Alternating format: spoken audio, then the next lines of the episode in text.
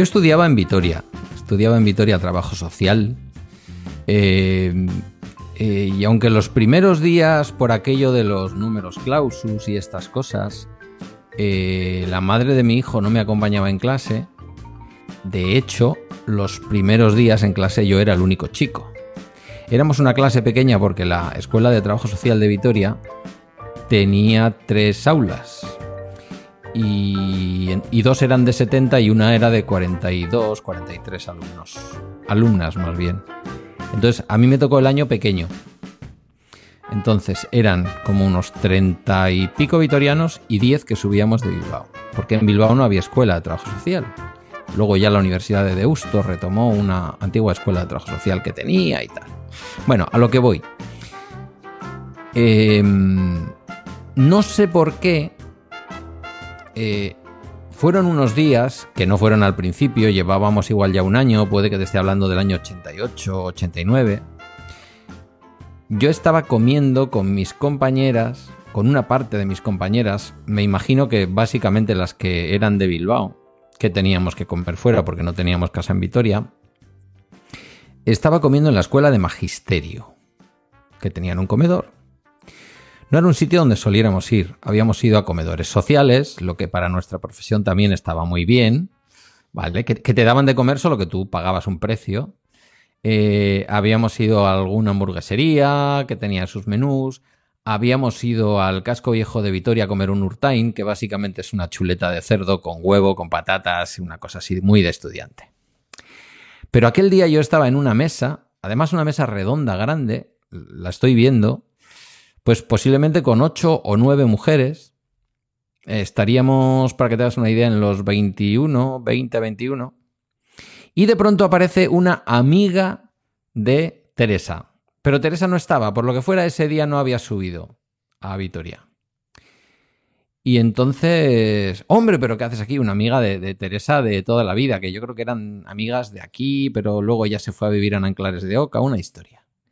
Hombre, pero ¿qué haces aquí y tal? Digo, pues mira, le quería decir, aquí estoy con mis compañeras de clase mmm, comiendo. Estábamos viendo en aquella época los lapsus lingüe, mm, toda la teoría mm, psicoanalítica, en la carrera se daban tres años de, de, psicología y dos de psicopatología. ¿Y qué salió de mi boca? ¿Qué salió de mi boca? ¿Qué dirás tú que salió de mi boca? Pues cualquier disparate. Pues un disparate, pero muy gordo, porque además es que fue delante de mis compañeras, porque yo la arrimé y le dije, mira, os presento a una amiga, no me sale ahora el nombre, eh, os presento a una amiga y nada, y a la amiga le dije, pues nada, aquí estoy con mis compañeras en la cama. Madre mía. Así. Así directamente. Y digo, eh, bueno, no, en la cama no, quiero decir, estamos aquí comiendo en la mesa. Eh, visto hoy desde el punto de vista de un tío que en marzo hará 53 años, a mí una cosa así me daría juego hasta vete tú a saber para qué. Pero en aquel momento es de estas cosas de... El rubor. Claro, yo era, era y sigo siendo en cierta manera una persona bastante... Bueno, pues un poco aunque no lo parezca, un poco mmm, tímida. lo, sabía, luego, lo sabía que le iba a decir. Sí, sí, sí, no, en serio. Y en aquella época con las mujeres, tú no sabes los días que pasé yo hasta que finalmente sí. vinieron más tíos a clase. Ajá. Bueno, quien dice más tíos dice otros dos, dos o dos, tres, sí. ¿vale? Y además se puso a mi derecha la propietaria de mi corazón, Mm. que ya pues eh, hubo renuncias y a ella le dieron los números y entró. Yo lo pasé fatal porque además en la escuela de trabajo social éramos todos muy hippies mmm, y entonces los primeros días era para crear equipo, vamos a hacer unas rondas, unos andáis para un lado y otros para otro y cuando os parezca bien os paráis de, delante del de enfrente que viene contra vosotros y le dais un abrazo. Y os empezáis a tocar. No, Coño. os empezáis a tocar. Madre mía. Yo supongo que esto ahora estará prohibido y todo. Eh, seguramente. Más allá de la situación eh, sanitaria actual. Bueno, sí, Evidentemente. evidentemente. que estamos hablando de un mundo COVID-free, ¿vale? Sí. Eh, y en ese escenario que yo ya había superado algunas vergüenzas, pero desde luego lo había pasado muy mal, suelto esto delante de todas mis compañeras que además se descojonaron vivamente de mí. Mm. Y, nada, pues esta eh, no, no, es una anécdota muy navideña, pero esto es lo que me, es lo que me pasó. Y me marcó, me marcó durante un tiempo, pero bueno. La Navidad está en todas partes. Sí, y luego las chicas de clase decían que en clase solo había, éramos creo que tres, cuatro. Mm.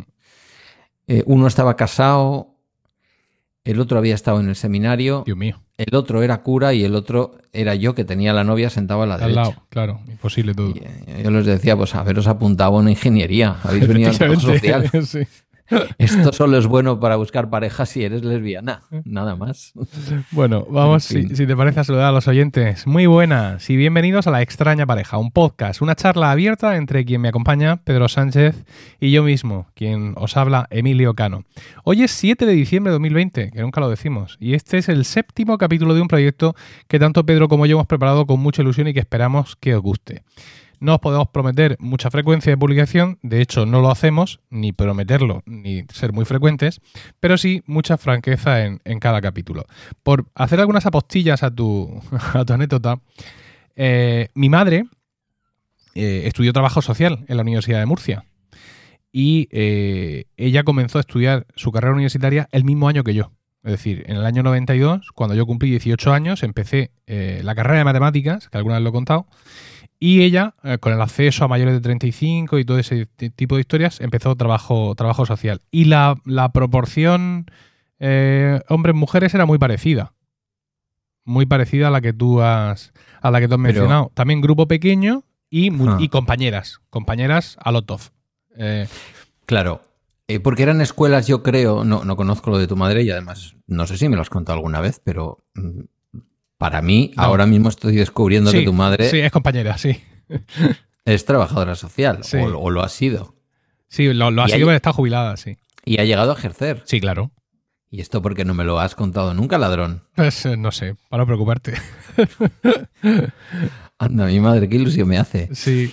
Eh, yo creo que eran escuelas en toda España que estaban, al menos en el año en que yo estudié, es decir, posiblemente un poquito antes que tú, por edad, digo. Sí. Año, yo empecé en el año 80 y yo acabé en el 90, por lo tanto 89, 90, 88, 89, 87. Yo empecé en el 87. Y en el 87 era la Escuela de Trabajo Social de Vitoria, adscrita a la Universidad del País Vasco. Todavía no se había finalizado el proceso, digamos, de, em, de publificación, si se puede decir así, de aquella universidad. Estaba como semipública. Ah. Mi título es de la UPV, sí. pero entonces dependían del obispado y por lo general estaban limitadas, y bien que nos vino luego para trabajar enseguida, estaban limitadas por espacios que el propio obispado tenía. No sé si es el caso de Murcia. No, pero... aquí en el año 92 la Escuela de Trabajo Social era relativamente reciente, es decir, no creo que mi madre fuera la primera generación, ni muchísimo menos, pero sí pudo ser, no sé, de las cinco primeras, ¿vale? Y era, era una escuela, o sea, se estudiaba en el campus de Espinardo, que es, digamos, el campus grande de, la Universidad de Murcia, y era una carrera universitaria al, uso, no, no un título compartido o ratificado, certificado, como lo que tú estás mencionando. Me llama la atención que tuvierais allí trabajo social desde tan pronto, porque claro, yo, mi micromundo universitario en Murcia y, lo que no hay aquí, pues a veces como que no existe y si encima no es mi disciplina, pues tampoco me intereso, ¿no? Pero me da, me da la sensación mm. cuando mi madre hacía trabajo social que era como una titulación muy nueva, ¿no? Y la verdad es que no me parece... Sí. Sí conocía el, trabajador social como, digamos, como trabajador, pero hasta entonces no me había planteado qué titulación tenía que tener esta persona que ejercía este, este trabajo. Porque hubo un proceso, mm, es interesante que lo digas, y no sé si esto le interesará mucho a la gente, pero eh, yo creo que fui la segunda, segunda o tercera, em, eh, bueno, el segundo o tercer año de egresados con título universitario.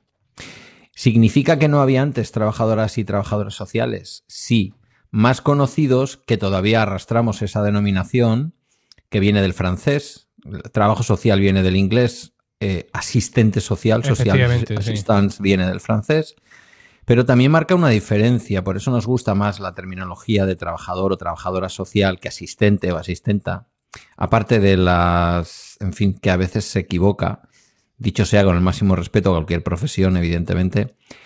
Em, había gente antes ejerciendo, pero ejercían de asistentes sociales porque no tenían título universitario.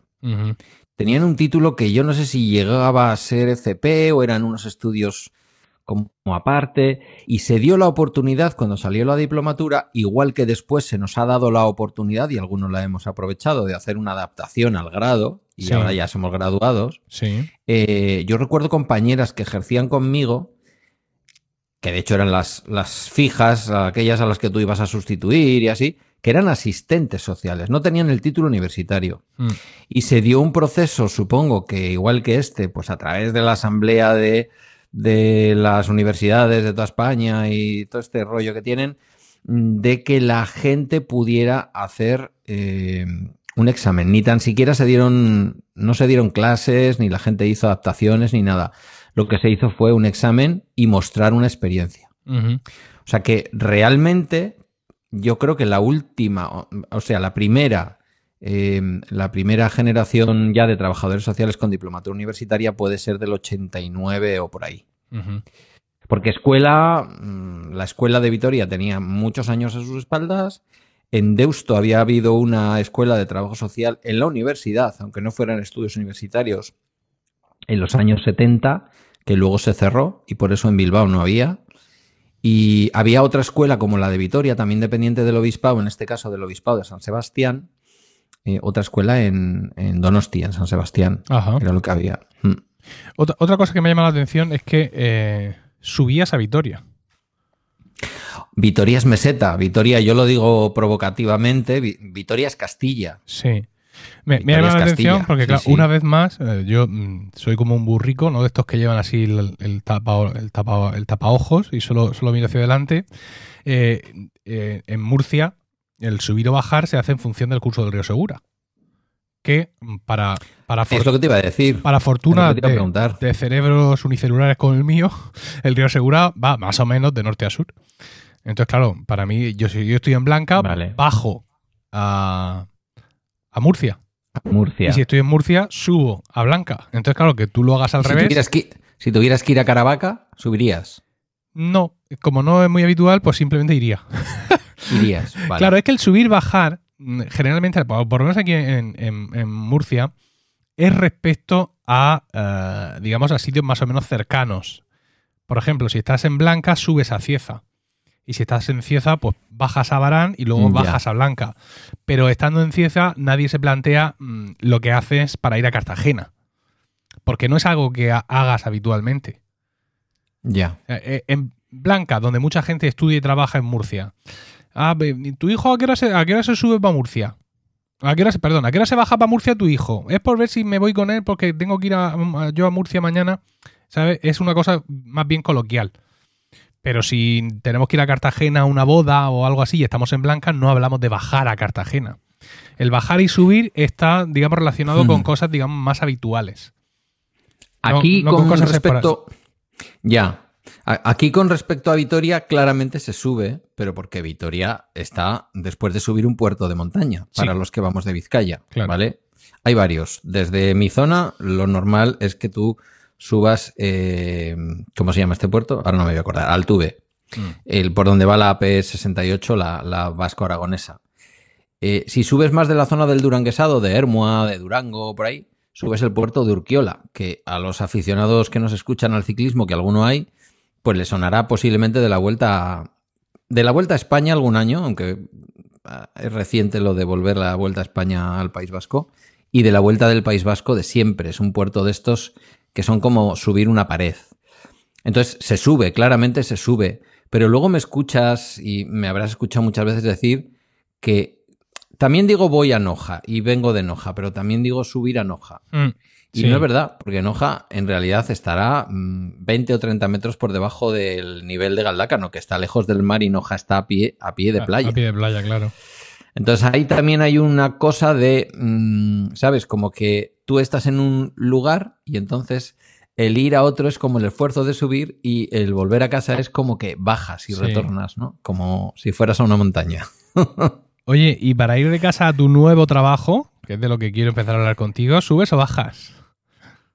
Mm, Literalmente subo, pero no digo que voy a subir Ah, a Zumárraga, ya. ¿vale? Digo que voy a Zumárraga.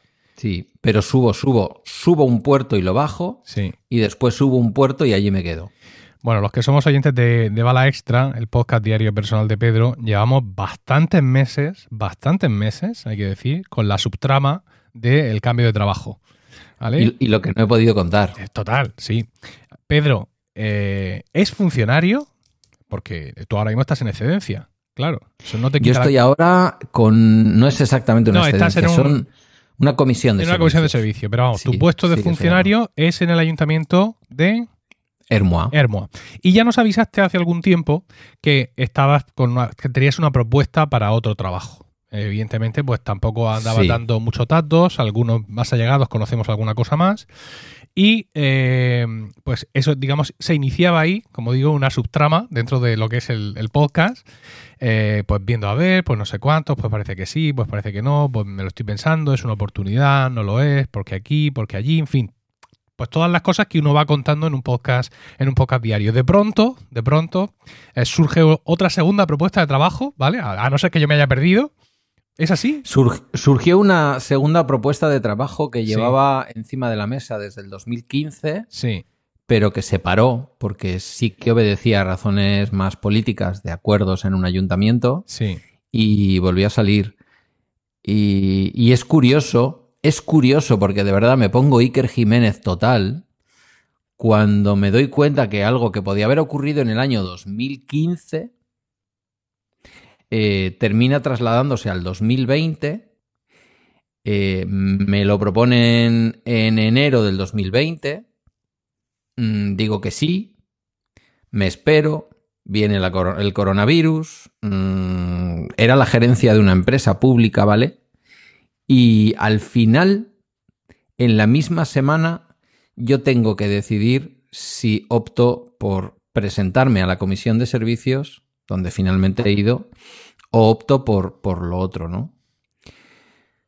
Pero te estoy hablando de que en las mismas horas se terminan produciendo las dos Sí. conexiones de decir, mm, porque claro, si te llega una alternativa antes que otra, pues la tomas y, y te vas, porque tenía claro que, como diría mi antigua directora, tú lo que querías ya era irte. Entonces ya hubo un momento en que yo ya lo que quería era irme, porque además se había enrarecido mucho el clima desde que dije que me iba, ¿sabes? Mm, sí. Entonces, como el día que Hazard diga que se va, a ver, a ver si ocurre, no quiero hacer sangre.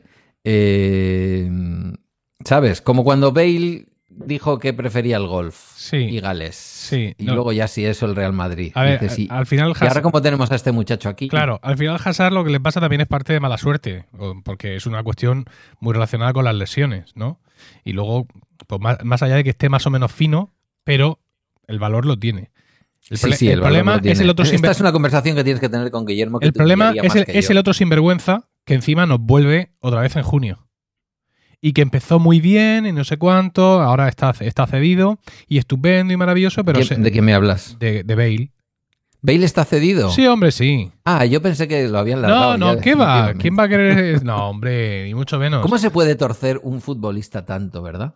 Con Este- lo eh, grande que era Bale. Sí, sí, sí. Pero es que em- empezó muy fuerte y ahora ya otra vez no va ni convocado. Ya. ¿Por qué? Pues porque eso, porque prefiere el golf. Yo no sé hasta qué punto a, a un futbolista tú no le puedes abrir un expediente como por bajo rendimiento, como el que se le abriría a cualquier otro eh, trabajador, porque su trabajo no es jugar los partidos de fútbol. Su trabajo No, no. es entrenar. Básicamente. O sea, ese es el verdadero trabajo.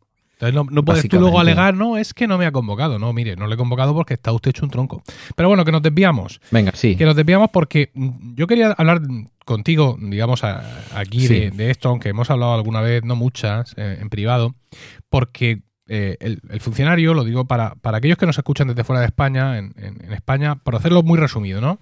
El trabajo público, trabajar para la administración pública, para el gobierno de la nación, para el gobierno regional, para el gobierno local del ayuntamiento, es lo que llamamos aquí un puesto de funcionario. Y entonces, eh, estos poderes públicos sacan unas plazas, oye, necesitamos esto, esto y esto, se hacen una serie de exámenes, a veces varios, dependiendo del tipo de trabajo, incluso a veces algún tipo de prueba práctica, y consigues el trabajo para toda la vida que es una cosa que no es así en todos los países, ¿no? Entonces tú eres funcionario ya de por vida, por así decirlo, en ese puesto en el que has obtenido. Luego dentro de la administración puedes tener cierta movilidad, puedes ascender, puedes cambiar de grupo, porque hay pruebas y exámenes de ese tipo que son internos, solo para los que ya son funcionarios. O puedes, como ha hecho Pedro, coger cada vez una comisión de servicio y durante un tiempo cambiar tu trabajo de funcionario donde estabas por otro trabajo de funcionario en otro sitio fin, hay ahí, pero ya digamos que te mueves en ese ambiente y lo característico es que es un trabajo para toda la vida. Puedes dejar de ser funcionario, evidentemente, pues si le calzas dos guantazos a alguien y te expedientan y luego le, calzas otros dos y luego otros dos más, pues al final te van a acabar echando. O traficas con armas siendo policía municipal, yo eso lo he vivido. Sí, eso además no está nada bien visto. No está bonito. Incluso haces una, de, tal y mm, una corrupción, por ejemplo, un poquito de corrupción, y la sentencia te puede incluir la inhabilitación para cargo público, con lo cual, pues has perdido tu, trabajo. Pero es un trabajo, digamos... En la teoría, no, no quiero fastidiarte el argumento porque es cierto y es exactamente como lo estás diciendo. En la teoría, un funcionario podría ser despedido incluso por razones económicas, como una empresa. Sí. Otra cosa es que no se haya dado. Ha habido ayuntamientos como Barbate y algún otro que por situaciones económicas han estado a punto de decir, señoras, señores, tenemos que reducir la plantilla a la mitad. Y esto estaría amparado por la ley, pero no es lo común. Efectivamente. No es lo común. Entonces, eh, aquí en España el trabajo de funcionario se asocia, entre otras cosas en las que no vamos a entrar, porque eh, esto no es en la barra de un bar, eh, a la estabilidad. A que tú ya tienes tu puesto de trabajo, ¿vale? Es un puesto en el que puedes crecer internamente, es un puesto en el que, pues, eventualmente puede cambiar lo que estás haciendo o tal, pero ya es un trabajo para toda la vida. ¿No? Estabilidad. Y en ese trabajo de para toda la vida de estabilidad, el señor Sánchez, mi, compañero de podcast, no el presidente del gobierno, ya ha pedido una excedencia para dedicarse a cosas políticas, ha vuelto otra vez, esto que yo sepa. Luego ha tenido dos novias, ¿vale? Que como decía Don Orión, se deshacen por verme contento, esperando que llegue el momento en que yo decida cuál de las dos me gusta más. Y ahora se ha ido a una de esas novias. Es decir, que mm, estabilidad, pues sí, pero mm, hasta cierto punto. Es decir, tú estás teniendo más movimiento laboral del que he tenido yo en mi vida. Porque yo he trabajado, eh, lo que es el trabajo, mm, vamos a decir, trabajo, trabajo, no trabajos que haces de, de joven, trabajos que llevan, digamos, el marchamo de eventualidad, porque no te vas a dedicar a eso. Yo he dirigido coros, quiero decir, cobrando, y cobrando bien, además. Yo he hecho algún trabajo de descarga de camiones, he sido profesor particular, he hecho pues esas típicas cosas. Pero lo que es el trabajo de he acabado la carrera, alguien me va a contratar para trabajar, yo he tenido dos. Eh, empecé como supuesto director de marketing en una empresa mayorista de informática, digo lo de supuesto director de marketing porque esa era la convocatoria y luego el puesto era ser secretario del gerente. ¿Vale? Que no pasa nada, se hace, pero que también lo podemos haber dicho. Algo te hemos oído alguna vez. Sí. Eh, y este puesto yo lo, desempeñé desde eh, en febrero de 1999, no sé qué día, hasta el 30 de septiembre de 1999. ¿Vale? Es decir, eh, ocho meses. Y el 1 de octubre de 1999 empecé a trabajar en la empresa en la que estoy ahora, Urbamusa, Urbanizadora Municipal Sociedad Anónima. Que es una sociedad anónima de capital público. Efectivamente. Que no es ser funcionario, pero tiene un poquito de parecido. Mira, si quieres ahora hablamos de un rato, ¿vale? Entonces, es una, era una, sociedad anónima eh, creada por el Ayuntamiento de Murcia con participación de la comunidad autónoma y, atención, de Caja Murcia. Toma ya. La Caja de Ahorros de Alicante y Murcia. Y mm, Estos son nombres vetustos de, bancos que ahora existen transformados en otra cosa. Traducido a nuestro idioma de hoy sería Bankia, el Banco Sabadell y el BBVA. ¿Vale? Y hace relativamente poco eh, echaron a estos bancos porque, bueno, los echaron entre comillas, ¿no? Es decir, los bancos salieron del accionario de Urbamusa porque Urbamusa tenía que ser 100% capital público para poder optar a determinadas cosas que se requería por parte del ayuntamiento de, de Urbamusa.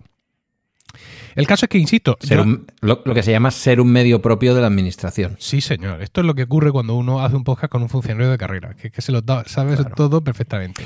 No, porque no tienes que competir con otros para gestionar cosas que gestionas porque eres administración, aunque seas una SA.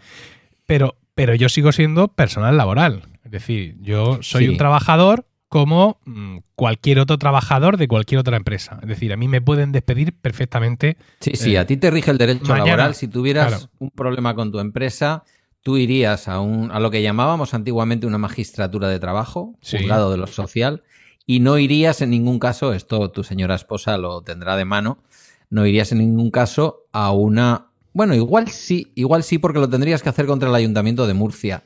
No, lo tendría que hacer contra mi empresa para empezar. Depende. Depende, porque si tu empresa se va y tú lo que quieres es montar un caso en el que, quieres demostrar que, eres funcionario del ayuntamiento, a quien le vas a demandar es al ayuntamiento irías a un contencioso administrativo. Sí, ese de, eso es de lo que hablamos en la empresa cuando nos tomamos el café. Porque además, además hemos tenido, em, no, porque la empresa esté en riesgo, ni muchísimo menos, pero que, es, un, es un tema recurrente. Oye, ¿y si esto cierra? Narices va a cerrar, ya te lo digo yo. Nosotros entonces, eh, porque nos decían al principio, si Urbamusa cierra, entonces os hacen funcionario. Digo, sí, claro, con la varita mágica. Toma, te convierto en funcionario. Además, aquí en Murcia hemos tenido problemas similares cuando hubo un problema con el personal del, Museo Ramón Gaya, que tuvieron un montón de tiempo sin cobrar, estuvieron ahí los pobres, y el ayuntamiento tomó la, el, acuerdo de pleno de funcionarizarlos a esos trabajadores que dependían de una empresa que tenía una concesión, no sé qué algún juzgado anuló eso. No, el secretario del ayuntamiento. Claro. No les dejó seguir adelante. Les dijo que sepan ustedes que este acuerdo que están tomando es, ilegal, por completo y los políticos ahí con su manecita levantada todavía de, haber votado Es ilegal, es inmoral y engorda. No, no, es terrible todo. Pero que me llama la atención, y de eso quería hablar contigo, o sea, Venga. tu movilidad laboral contrapuesta a mi movilidad laboral.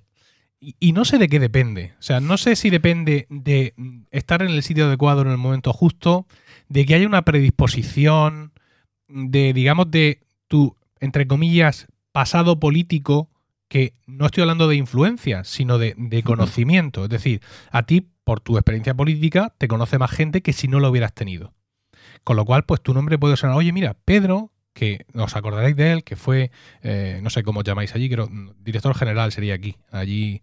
Director a secas. Sí, tal, y que ah, él es trabajador social y que está, pues él podría venir aquí, podríamos hablar con él, tal, claro, yo estoy en lo mío centrado y además con unas tareas súper, súper específicas, con lo cual, pues mi nombre es conocido entre mis clientes, básicamente clientes a los que desde luego les podría hacer un papel en su empresa, pero donde les hago el papel de narices es donde estoy. También, evidentemente. Entonces, pues me, llama la atención y, no sé cuánto hay en esto, Pedro, que es lo que quería preguntarte, de, por un lado, oportunidad de que surge la cosa, o por otro lado, de disposición tuya a la oportunidad. Es decir, ¿tú cómo estás de dispuesto a correr estas aventuras? Evidentemente pues no es lo mismo que yo. Tú al final te pides una excedencia y tienes donde volver. Yo si me voy me he ido. Que, no es que no pueda pedir excedencias, pero no funciona tan, así exactamente en el sector privado, que es al final el que va a regular mi situación sí, laboral. Tú tendrías que pedir una excedencia eh, y salvo que fuera para un cargo público, tu excedencia sería una excedencia voluntaria y te atendrías a las consecuencias a la hora de volver, evidentemente.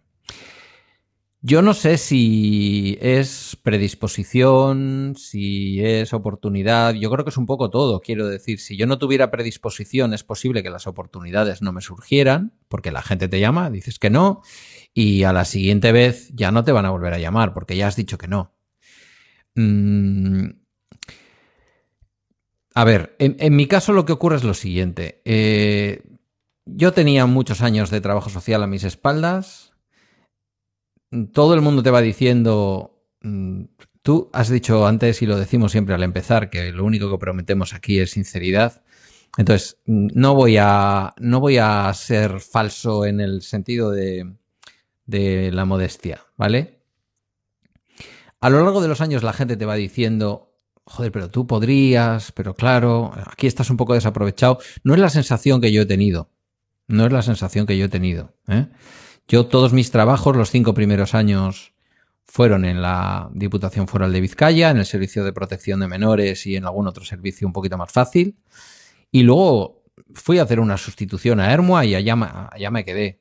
Quiero decir que la sustitución de una baja maternal se fue transformando después en un contrato distinto por sustituir a una compañera que iba a desempeñar otro trabajo distinto dentro del propio ayuntamiento y al final saqué una plaza en el año 2000.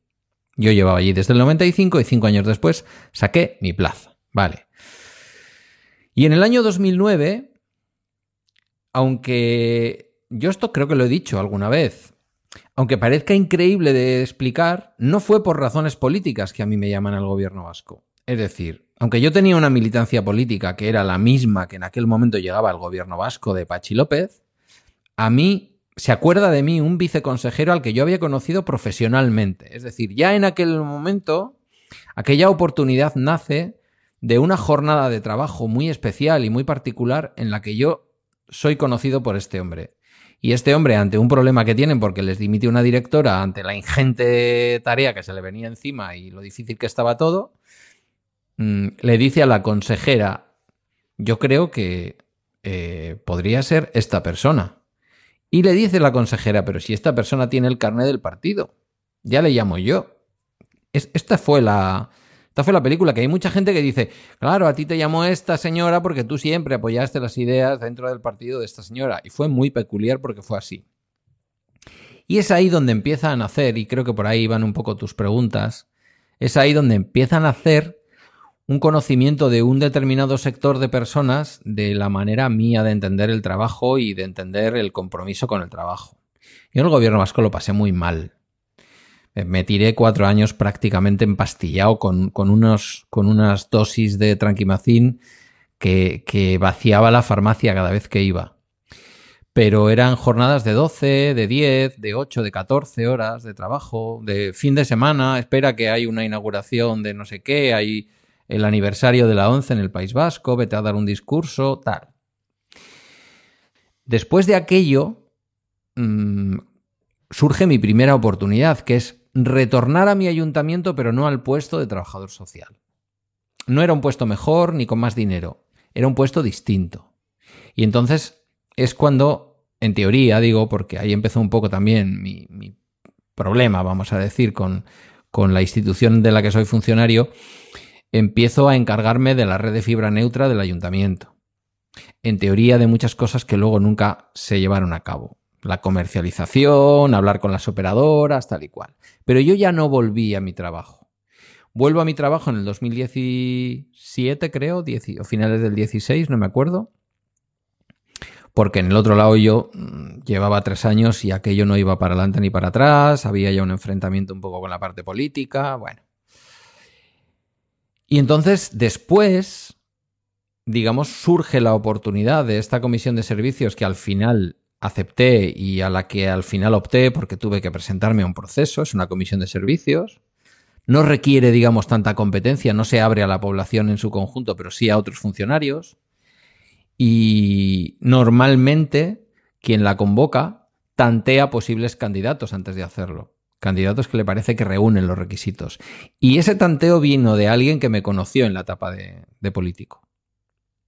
Y que siempre me dijo, mira, mmm, nos habéis hecho una putada muy grande, han sido años de muy poco dinero, de muy poco dinero en la formación, pero hay una cosa que siempre has hecho y es estar disponible, ponerte al teléfono y tal. Y de ahí nace un conocimiento y de ahí nace después esa oferta de decir, oye, ¿tú estarías dispuesto si sacamos una comisión de servicios a presentarte? Pues, pues sí. Y por el otro lado, la otra cosa que estaba encima de mi mesa sí que claramente tenía un matiz mucho más político. Pero curiosamente, de los dos lados me venía el mismo input. Estamos buscando a alguien con capacidad de diálogo, estamos buscando a alguien con una serie de capacidades que se decían ahí, encabezada por la de diálogo, por la capacidad de relacionarte y ayudar a las personas a transformarse en esa relación eh, y es por lo que me surgen esas dos novias, como dices tú. Sí, yo evidentemente no he tenido un escaparate en ese sentido para salir de mi círculo, como podría suponer el escaparate eh, político. Aparte, en el sector en el que yo me manejo profesionalmente, que es el, urbanismo y la movilidad, la movilidad urbana, eh, es un sector que en las zonas altas está muy, muy copado. Evidentemente, yo soy diplomado en ciencias empresariales, no tengo un título de ingeniería o de arquitectura, que muchas veces tampoco lo visten los máximos responsables de, estos sectores. Pero, eh, claro, una cosa tan sensible como el urbanismo en cualquier ayuntamiento o en cualquier eh, administración regional, en, para cualquiera de los cargos, es una cosa que está como muy controlada y muy estipulada por los partidos y hay mucha gente y muchos abogados urbanistas y muchas historias. Es decir, yo no, no veo que fuera por ahí un sitio donde yo pudiera eh, progresar. Es decir, no, no, podría hacer un Pedro Sánchez, ¿no? Es decir, oye, mira, en esta cosa de urbanismo pues vamos a llamar, porque mi perfil en ese sentido es muy de técnico ejecutante. Es decir, yo gestiono los desarrollos urbanísticos y pues tengo mi, mi, eficiencia, mi eficacia y en ese sentido pues los clientes eh, me, me, lo reconocen de que bueno que cuando tú lo llevas, van, fíjate, todos los intentas cumplir los plazos, todo está muy claro, no sé cuántos, cualquier información que te pedimos, pero claro, eso no te destaca para un papel político donde se trata de toma de decisiones y otro tipo de, historias. Otras disciplinas en las que yo podría ir hacia arriba, pues esta es la que estamos, ¿no? El podcasting. Es lo que te iba a decir. Pero ya sabemos... Ya sabemos tú y yo el podcasting lo que es, también hablando de, eh, de medios, etcétera, donde uno podría ir, pero yo no tengo la titulación de periodista para empezar. Es yo simplemente soy un tío que más o menos da bien en el micrófono y de esos salen a patadas todos los días de las facultades, ¿no? Con lo cual, pues tampoco tengo claro. Y luego está el tema de la estabilidad, porque pues sí, efectivamente mi empresa, una empresa pública que ha pasado por sus vaivenes, lo hemos pasado mal en algunos momentos, y tal. Ahora es una empresa que está muy fortalecida y que, como yo ya he comentado y se puede ver en cualquier búsqueda en los periódicos, ahora mismo mi empresa Urbamusa mm, gestiona aparcamientos públicos, que es parte de lo que yo me encargo, y también tiene la gestión de la hora. ¿no? del aparcamiento en zona azul, que el ayuntamiento se lo ha quedado ya definitivamente, al principio fue de forma provisional y ahora ya es definitivo, y nosotros tenemos ahí trabajo, pues fíjate, es decir, de pronto nos han entrado 50 trabajadores más. O sea, han duplicado o sea, ellos los que entraban eran el doble de los que estábamos. Entonces ahora somos una empresa mucho más grande, evidentemente, y con una perspectiva de trabajo ya a largo plazo, por así decirlo, ¿no? De ya no es en plan, hoy pues me va a encargar el ayuntamiento no que haga este plan parcial, me va a encargar no el ayuntamiento que haga esto, no. Es que estamos gestionando eh, aparcamientos públicos y estamos gestionando la hora. Y yo estoy, aparte de, de en el urbanismo, estoy en ese departamento. Con lo cual la estabilidad, por así decirlo, la tengo. ¿Vale? Y un sueldo bastante bueno evidentemente, que me permite pues atender a las necesidades de mi familia, junto con lo que gana Rocío y junto con lo que me da el podcasting. Porque últimamente, Pedro, me están haciendo un montón de entrevistas que no sé cuándo saldrán, ¿vale? Eh, pero lo voy a decir aquí también. Eh, el año pasado, eh, Milcar FM tuvo unos ingresos como negocio de 13.000 euros y este año vamos a ir a los 16.000. Sí, sí, y a quien no, aunque quiera, quien quiera más detalles, no tiene más que escuchar el último perspectiva, el último en sus dos acepciones, el último disponible y el último episodio de la historia de perspectiva. Sí. Que la lagrimita que os puse en Twitter era literal. Mm. Eh, porque hemos crecido con ese podcast. Sí, sí. Y si no, oye, eh, en el weekly de ayer. Pero ya para escuchar eso hay que pagar. ahí es donde está tu negocio. Bueno, hay media docena de podcasts por ahí donde lo he estado contando estos, días. Sí. Efectivamente, weekly, mi podcast de pago, es parte fundamental de estos ingresos. Y eso pues también es una, una cosita ahí. Tengo mucha gente que me dice que si yo consigo 16.000 euros al año dedicándole a esto, pues una, dos horas al día, a lo mejor, que piense lo que podría ocurrir si le dedicara las 35 horas semanales que le dedico a mi trabajo. Y eso... vivirías de ello. Yo conociéndote te digo que vivirías de ello. Lo que pasa es que mm, tú y yo hemos hablado de esto muchas veces. Yo una de las cosas que, después de que me propusiste anoche el tema, que esto la gente se debe de pensar, que igual, bueno, tú llevarías con ello en la cabeza tiempo, porque aquí el, el productor de este programa es este señor que está en Murcia. Es el que dice siempre, mm, yo creo que podemos hablar de esto, y siempre acierta. Eh, yo te iba a negar la mayor. Es decir, yo creo que eres tú más emprendedor que yo y estás tú más abierto al cambio. Otra cosa es que hay un matiz en los dos que creo que es importante y es común. Los dos nos subimos al trapecio con red. ¿Vale? ¿Qué es lo que peor, qué es lo peor que te puede pasar?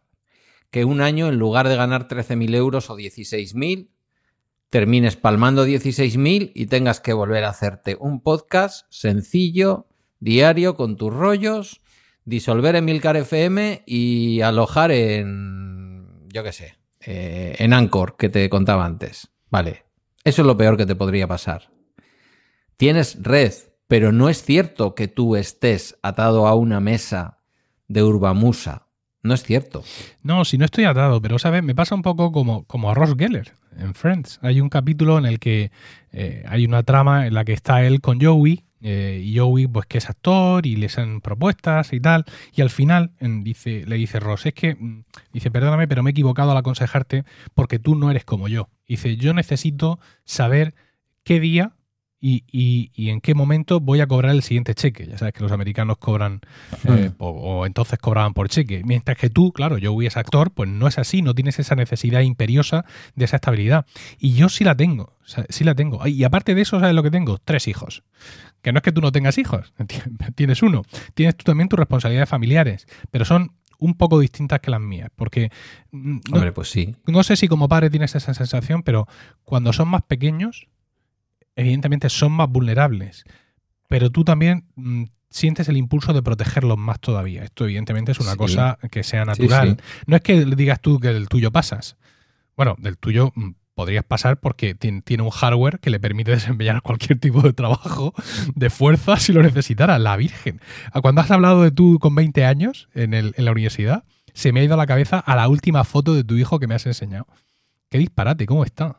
¿Qué forma de crecer? ¿Qué genes? Eso viene solo. No sé, qué, foto es en concreto. Una que llevabas en el móvil hace en, octubre del año pasado, sí. Pues olvídate. No, ya, imagino. ya, eso ya no es así. Ya lo imagino. A ver, tiene, tiene genes míos, pero tiene genes de su madre. Su madre es una mujer, ha sido y es una mujer tremendamente guapa. Eh, él no va a ser muy alto, su madre no lo es tampoco. Yo tampoco, con mi metro setenta y dos, tampoco es que sea Tachenko, ¿sabes? Qué antiguo ha sonado eso, por Dios. Eh, no, es que el otro día vi Nasdrovia en, en, Movistar Plus y salió Tachenko y me acuerdo de Tachenko. Eh, claro, no, las criaturas crecen. Es verdad que llega una edad en la que yo te estoy escuchando últimamente de Isabel, ¿no? Hmm. No, Isabel ya tiene, ya, ya ha accedido al Mac. Es como que, ¿sabes? Si no hubiera hecho la comunión como la familia católica que sois, sí. Eh, ella ya ha tenido su ceremonia de paso. ella ya está macOS. Efectivamente.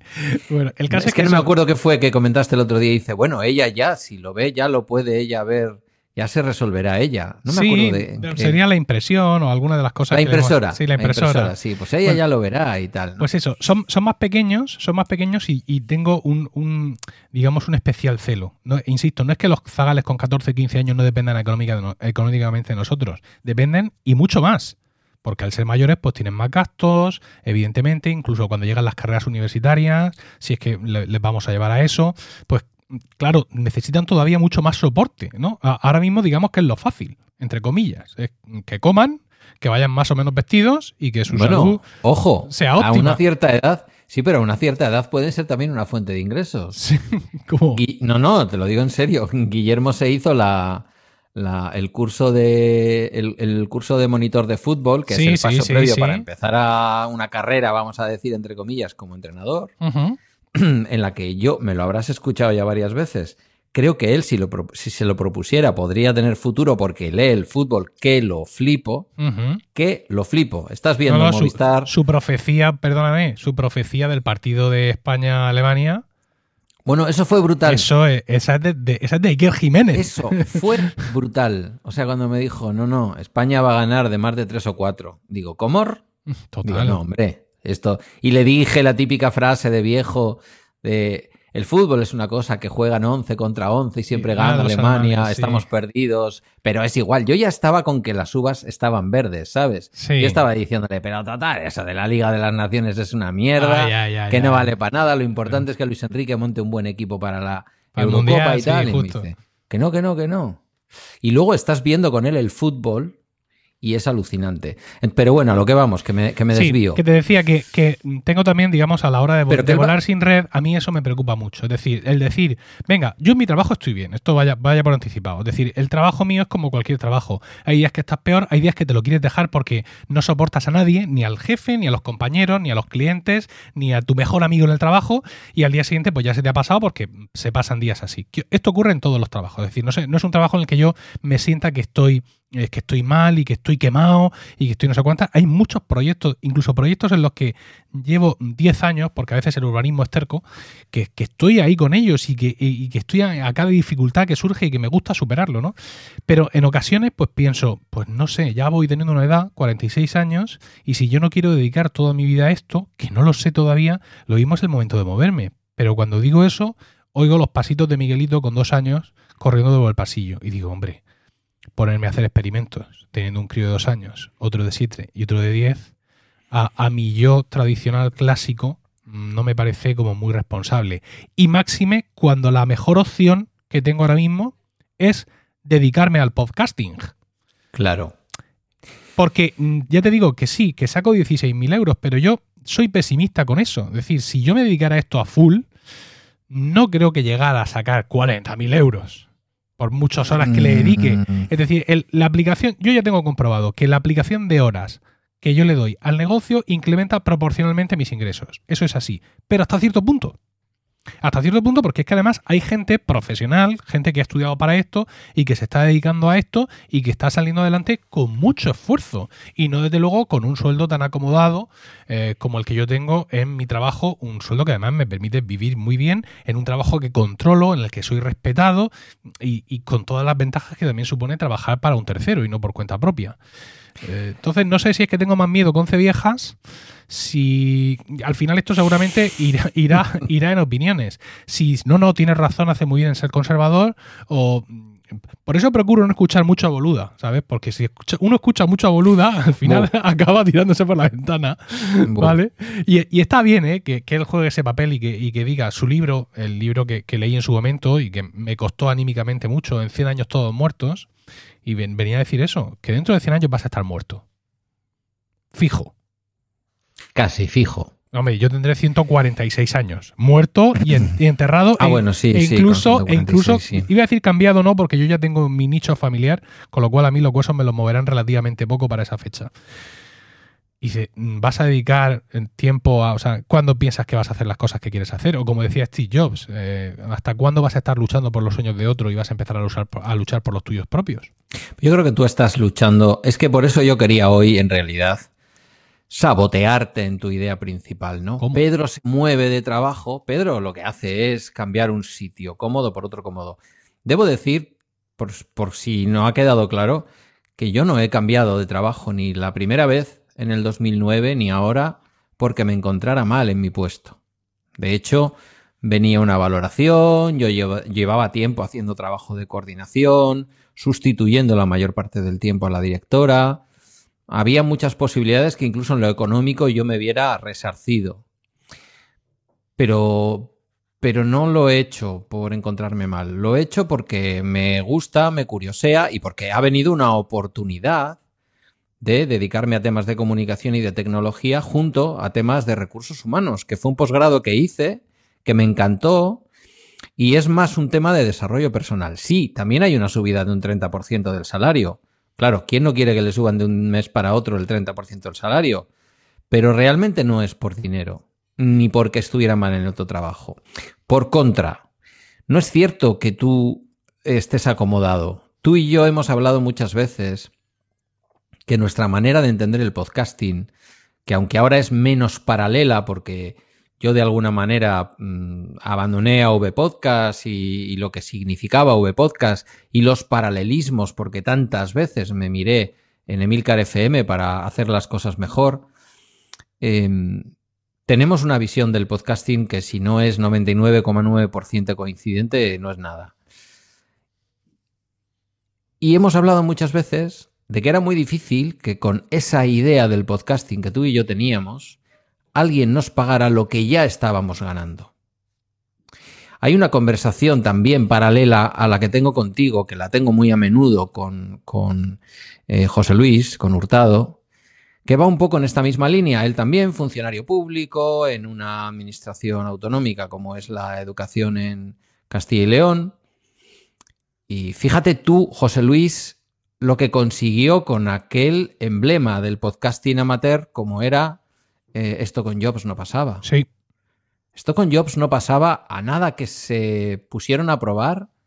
Mm, bueno, tuvieron sus resultados económicos. Vamos a dejarlo ahí. Si algún día quiere él contarlo, que lo cuente.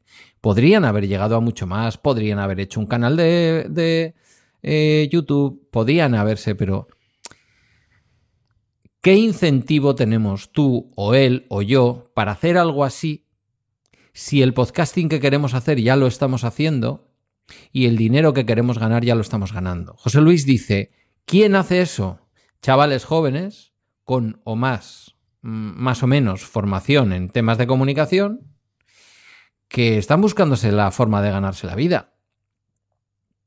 Gente que ha tenido más o menos experiencias. Tú mencionabas el otro día, ¿no? Eh, yes We Cast, todo, un, todo un caso de éxito con un extraordinario podcasting que hacen sus propios podcasts, eh, que no sé si monetizan o no, no me, no viene al caso ahora, o hacen podcast para otros, colaboran con Cuanda ah, o con, con, Podium, sí, con Podium, perfecto, perfecto. Eh, la persona a la que yo le legué a V Podcast, Pachi, eh, lo mismo, pues un chaval que aunque tiene su trabajo, tiene una proyección y una juventud. Tú y yo tenemos un salario público un buen salario público. Y yo te escuchaba eh, ayer, antes de ayer, el viernes. El viernes, porque eres, el viernes eres el primero de la mañana, claro. Y más desde que has. Creo que la única vez que he conseguido influirte, quiero creer, me atribuyo una parte de ello, igual me estoy sobrando, en convencerte que publicar un poquito más temprano es mejor, si se puede. Sí, sí, sí, sin duda. Por las mañanas, porque la gente sale de casa y dice, ya tengo ya aquí al Emilio, le voy a escuchar, no le escucho la vuelta, le escucho la ida. Entonces, Weekly, que mm, a mí me sale antes de salir de casa y me salta, aunque yo ya escucho en streaming, tampoco me preocupa mucho. Cuando te escuché las cifras, cuando te escuché que entre una cosa y otra, mm, ya sé que no es neto y que tienes que pagar tus impuestos y tal, pero sí. que ya has pasado la que ya has pasado el Rubicón simbólico de los mil euros. Sí. Eres un mil eurista del podcasting. Total. Lo que sería un éxito con 20 años sería un exitazo. Y de ahí montarías un emporio del podcasting. Hmm. Emporio económico, emporio del otro ya tienes. Eh, pero ¿cómo te incentiva eso con tus cuarenta y pico años, tu buen trabajo? Pues yo creo que tú eres Tú eres más movido que yo. Tú has partido de la premisa contraria y yo te quiero convencer de lo, de lo contrario. Yo no fui capaz de hacer un Emilcar FM bis cuando tuve la oportunidad, con muchas personas creando contenido a mi alrededor, pero yo no fui capaz de ser un cartesiano como tú, de dedicarle todas las tardes no sé cuántas horas, no he sido capaz de eso. Por lo tanto, yo soy más conservador que tú, diría más, más vago. Sí, pero ese, te acepto la comparación, pero en, nuestro idioma ahora mismo común, eh, esta vagancia tuya y esta iniciativa mía es en la cara B del disco. ¿no?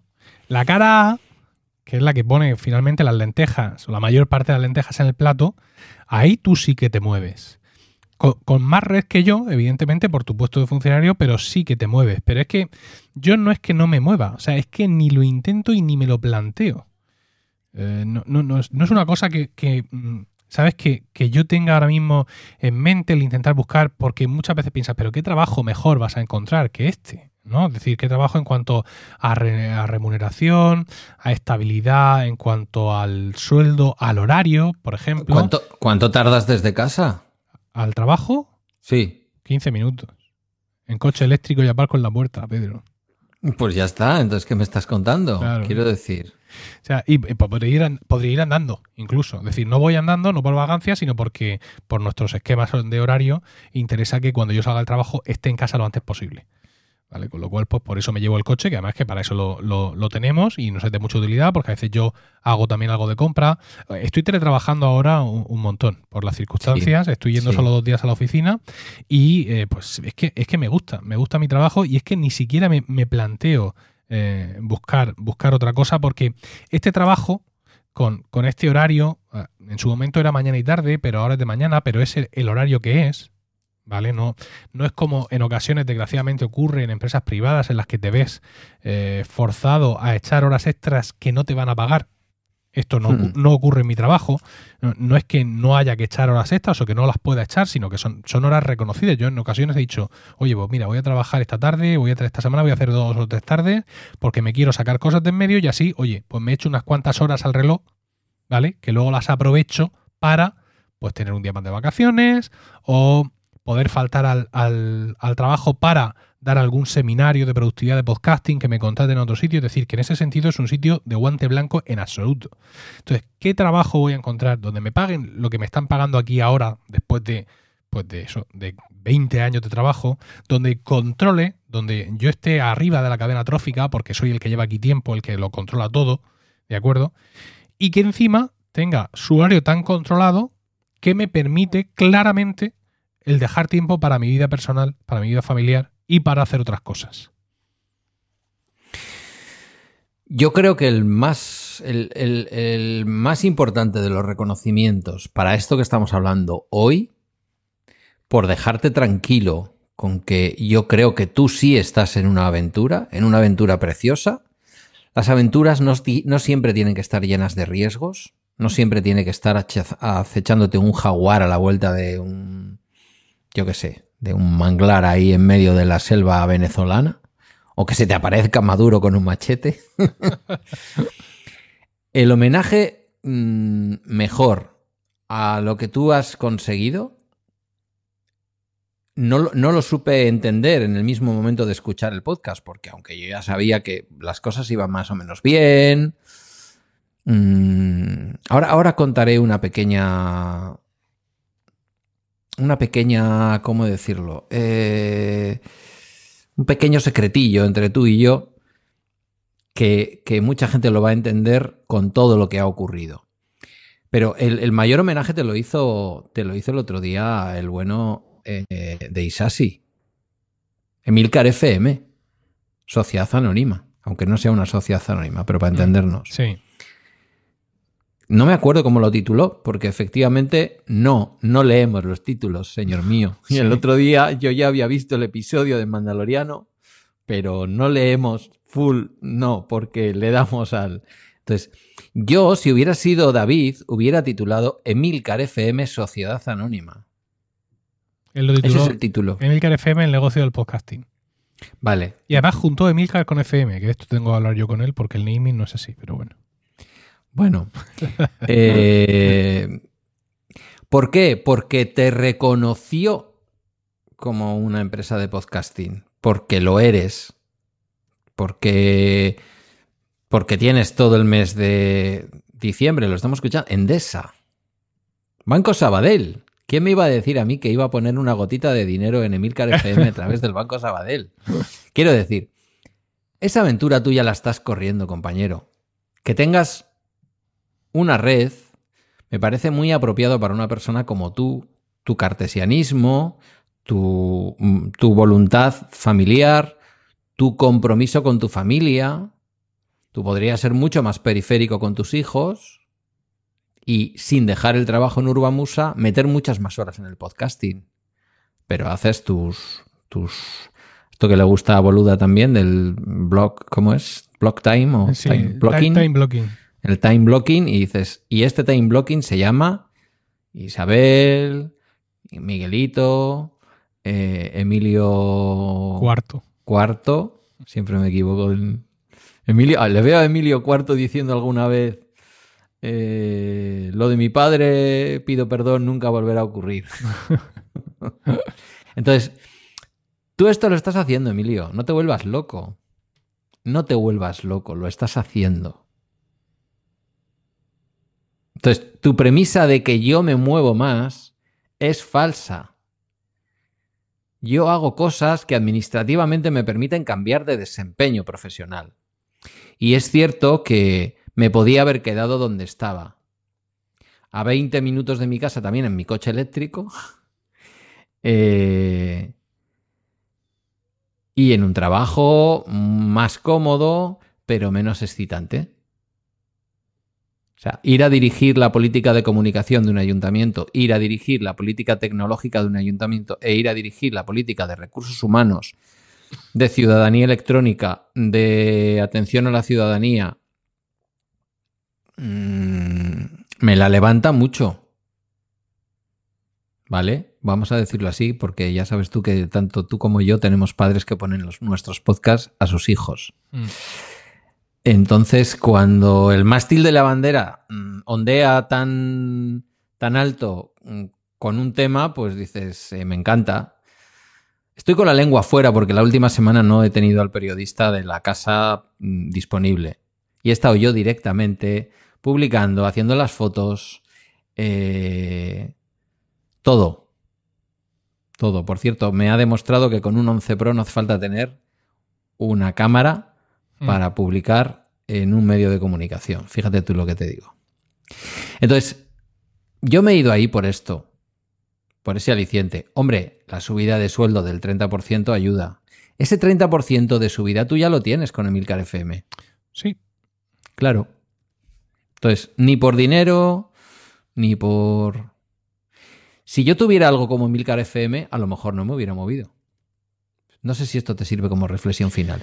Sí, sí, sí, sí me, sirve, me sirve y además que escuchando tus palabras, eh, acción determinados eh, puntos neurálgicos en mi cerebro y pienso que a lo mejor todo esto lo hago por pura o sea, por este, estos pensamientos me llegan por pura vanidad, ¿no? es decir, porque quiero demostrarme a mí mismo, cuento con el reconocimiento de mi jefe, cuento con el reconocimiento de mis compañeros, cuento con el reconocimiento de los clientes y mm, de alguna forma mm, egoísta. Eh, parece que me quiero demostrar a mí mismo de que puedo ser tan bueno en, no sé si en cualquier otra cosa o al menos en otra cosa más. ¿No? Y, pues quiero, siento el impulso o, algo dentro diciéndome, pues, irte a otro sitio, tal, a ver si eres tan bueno, o, es que simplemente es una cuestión de que ya es un trabajo que conoces mucho tiempo y a base, digamos, de hacerlo durante mucho tiempo, te has convertido en bueno. Porque también podría ser, ¿no? Dice, oye, qué bueno es en tu trabajo, ya es que llevo 20 años aquí. he visto, he visto la ciudad crecer bajo mis manos, como muchas veces les digo a mis hijos. Entonces, no sé, también podría ser eso, ¿sabes? La, necesidad de más reconocimiento todavía. Eh, tú bien sabes que yo mm. tengo, evidentemente, mi punto de egocentrismo, sin el cual es imposible ponerse con un micrófono, evidentemente. No hay nadie que, que haga un podcast que no tenga eso. Claro, claro. Y entonces, si esto lo vamos a unir con una pérdida. Y es que yo, hasta hace un par de años, yo periódicamente recibía los aplausos del público sobre el escenario. Claro. Dirigiendo mi coro. Claro. Y ahora, de alguna forma, eso ya no lo tengo. Bueno, de alguna forma no. Eso ya no lo tengo. ¿Qué echo de menos la música? Como no te haces una idea. ¿Qué echo de menos hacer música con los amigos? También. Pero quizá mi ego más ego, ¿sabes? Mi ego más eh, egoísta, echa de menos esos aplausos. Aplausos que yo, por otro lado, tampoco he dejado que se muevan mucho. Yo, no soy de los directores que se tira dos horas dando cabezazos. Yo enseguida eh, me retiraba y pasaba a lo siguiente. Pero me ha dado por pensar, me ha dado por autopsicoanalizarme, cosa no recomendable, por cierto, eh, y pensar que lo mismo lo que intento, o, o ese pequeño pulso, no muy grande, que tengo dentro de buscar otro trabajo, de buscar otra cosa, es por suplir un poco, por recibir nuevos aplausos eh, para sustituir los que los que ya no recibo. Esto no lo había pensado antes. Me, lo has hecho mm. pensar tú, maldito seas. me has creado, un problema ya em, emocional, ya no laboral. o sea, me acabas de dejar, sácame de aquí porque no puedo seguir grabando. Me acabas de dejar sumido, habituales, sumido en la desesperación. Los sospechosos habituales, no sé, estoy pensando, mm, Mespaznar, eh, quizás Fidel, alguno de estos terminará diciendo en Twitter, iros a un hotel. Hmm.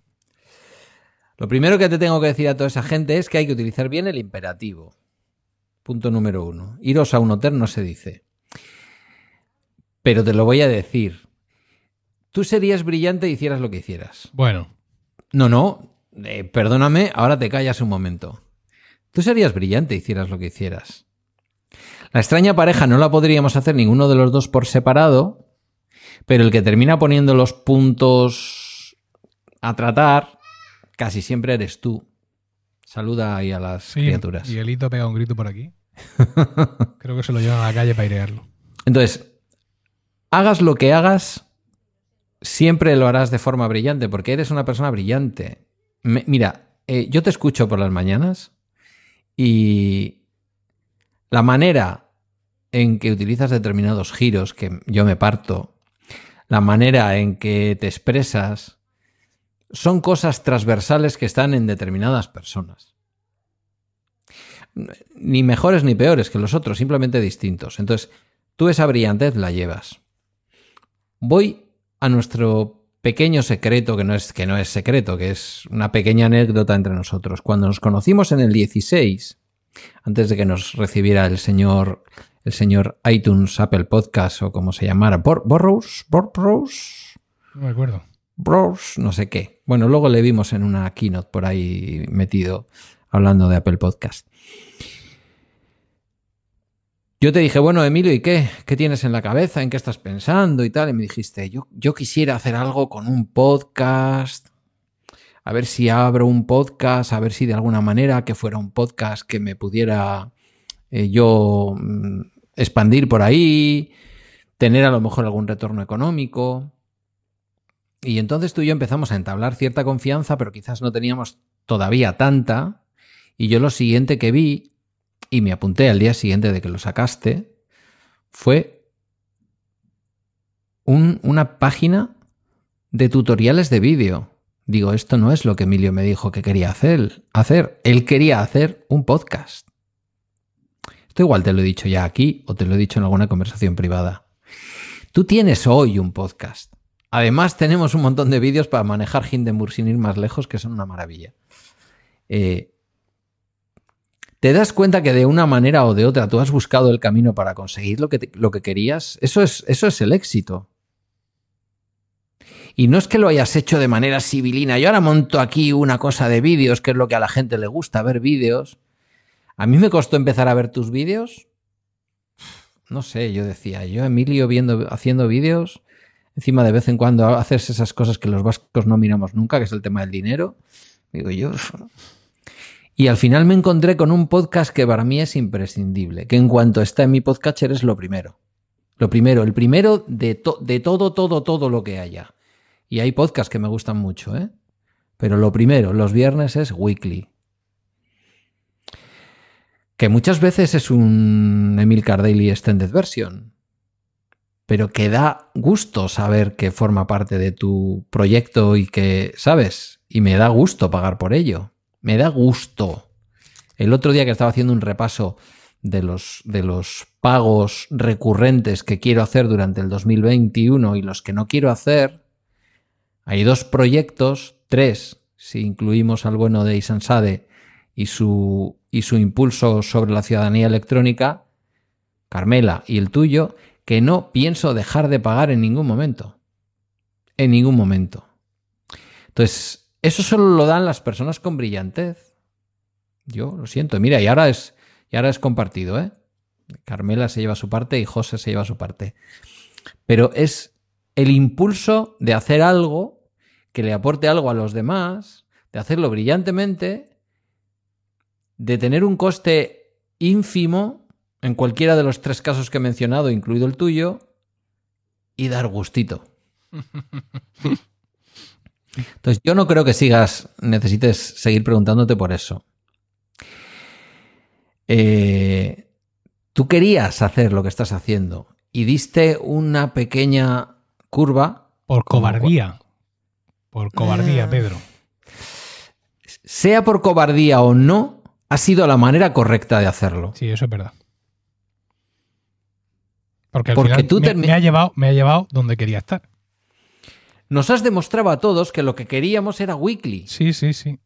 Y tú sabes que yo todo lo que he aprendido de Hindenburg lo sé con tus vídeos, pero... O, Pedro, a lo mejor es, yo siempre lo he visto al revés. Es decir, vosotros como, como, digamos, los fans auténticos, es decir, aquellos que estabais dispuestos a pagar por contenido extra mío, sois los que me habéis demostrado que lo que queríais era weekly. Yo estaba haciendo vídeos, tal, y cuando de pronto yo meto weekly dentro de la suscripción a Focus y aparece el viernes, como, como dentro de esa suscripción, yo recibo un montón de suscripciones más. Claro. Weekly tenía entonces varios planes de precio. Y cuando en un momento dado yo digo, Weekly a partir de ahora está incluido en cualquier plan de precios, tengo otra subida brutal de suscriptores que se apuntan al plan más barato porque los vídeos les importan una mierda, por así decirlo. Y entonces dije yo, ah, que, Y cuando traicionas a tu fe católica y abres mm. un canal, una comunidad en Telegram... Porque eso es traicionar a mi fe católica. Quiero decir que no formaba parte de tus creencias. No, no, no, no, pero. Pueden ustedes dejar su comentario en emilcar.fm barra. No, no, no, Esto, esto, ya lo he explicado. Yo quería siempre haber hecho algo, pero eh, como tú dices que soy muy cartesiano, yo quería tenerlo todo muy controlado. Y no existían los medios o por lo menos yo no los conocía, y como no me dedico a esto 24/7, pues tampoco podía estar yo encima de quién entra y quién sale a los grupos. Y ha sido gracias a, lo de Overgraps de, de, Víctor Correal que lo he podido hacer. Y otra vez he tenido otra explosión, ¿no? Entonces, pues sí, quizás tenga, tenga que ver eh, las cosas como tú me dices, ¿no? Es decir, dejar de pensar en que no me muevo de que estoy sentado en mi mesa, en una mesa que me gusta, eh, en un trabajo que me gusta, en un trabajo que controlo y, digamos, quitarme los nubarrones sobre ese, sobre ese tema y centrarme en, como tú dices, que sí me estoy moviendo, lo que pasa es que me estoy moviendo a otras horas y en otros ambientes y, y ese movimiento no sustituye a lo principal, sino que, sino que lo complementa. Lo complementa. Claro, ¿Crees que en el fondo mi nuevo trabajo no es en buena medida cosas que yo ya hacía? Solo que tiene un reconocimiento distinto, me dedico a otros ámbitos de lo que es la administración local, pero en el fondo es coger mi trabajo, llevármelo a otro sitio y transformarlo. Y donde me pagaban por atender familias y por diseñar políticas sociales de la nueva cartera de servicios sociales aprobada en el 16 por el gobierno vasco, Mm, en donde yo ya estaba planificando, en donde yo ya estaba diseñando cosas, en donde ya. Ahora alguien me dice, te vemos en la parte de negociar como me va a tocar esta semana tres días, mm, también full, full time, los tres días, negociar con los sindicatos la valoración de puestos de trabajo, que esto es como llegar a ser el presidente de tu comunidad justo cuando hay que arreglar la fachada, el ascensor y cambiar las cañerías, ¿vale? Pues en el fondo es eso. Y lo mismo es hablar con una persona que está pasando un mal momento de su vida, que sentarte delante de la representación sindical de la casa y negociar con ellos. Es utilizar tu palabra, utilizar tu inteligencia emocional para llegar a acuerdos, para ayudar a un camino. No es tan distinto. Tú sigues también en una parte de tu trabajo que no cambia, tuviste la visión de tener Emilcar FM y estás donde estás. Y estás donde estás. Y bendito el día en que los de 5x5 decidieron que no tenían publicidad suficiente para repartir entre. entre Puro Mac y yo, sí. Puro Mac y, un señor de Murcia. Mm. Claro como alguna vez que yo te he sugerido llevar algún, alguno de mis podcasts o, diluir mi podcasting en Emilcar FM y tú que no, me da la gana. Mm. Claro, pues es que eso es así. Cada uno tenemos nuestro camino, pero yo, si tuviera que decir quién es más eh, emprendedor o quién arriesga más de los dos, yo creo que tú. Bueno. Sinceramente. No lo he visto nunca así, pero la verdad es que me reconforta. Dale una vuelta. me, deja, me dejan más tranquilo de lo, que, de lo que he empezado, ¿no? Porque... Aparte que, como tú dices, yo tengo mucho menos... Antes te estaba contando lo de Guillermo, que no he acabado. A Guillermo le pagan por entrenar. Él ya genera sus ingresos. a nada que en estos dos años triunfe, se pagará retira, su carrera. retira, se pagará su carrera. Sí. ¿Quiere, ¿Sabes qué quiere? Quiere una eh, quiere un año sabático al estilo americano cuando acaban el high school. ¿Mm?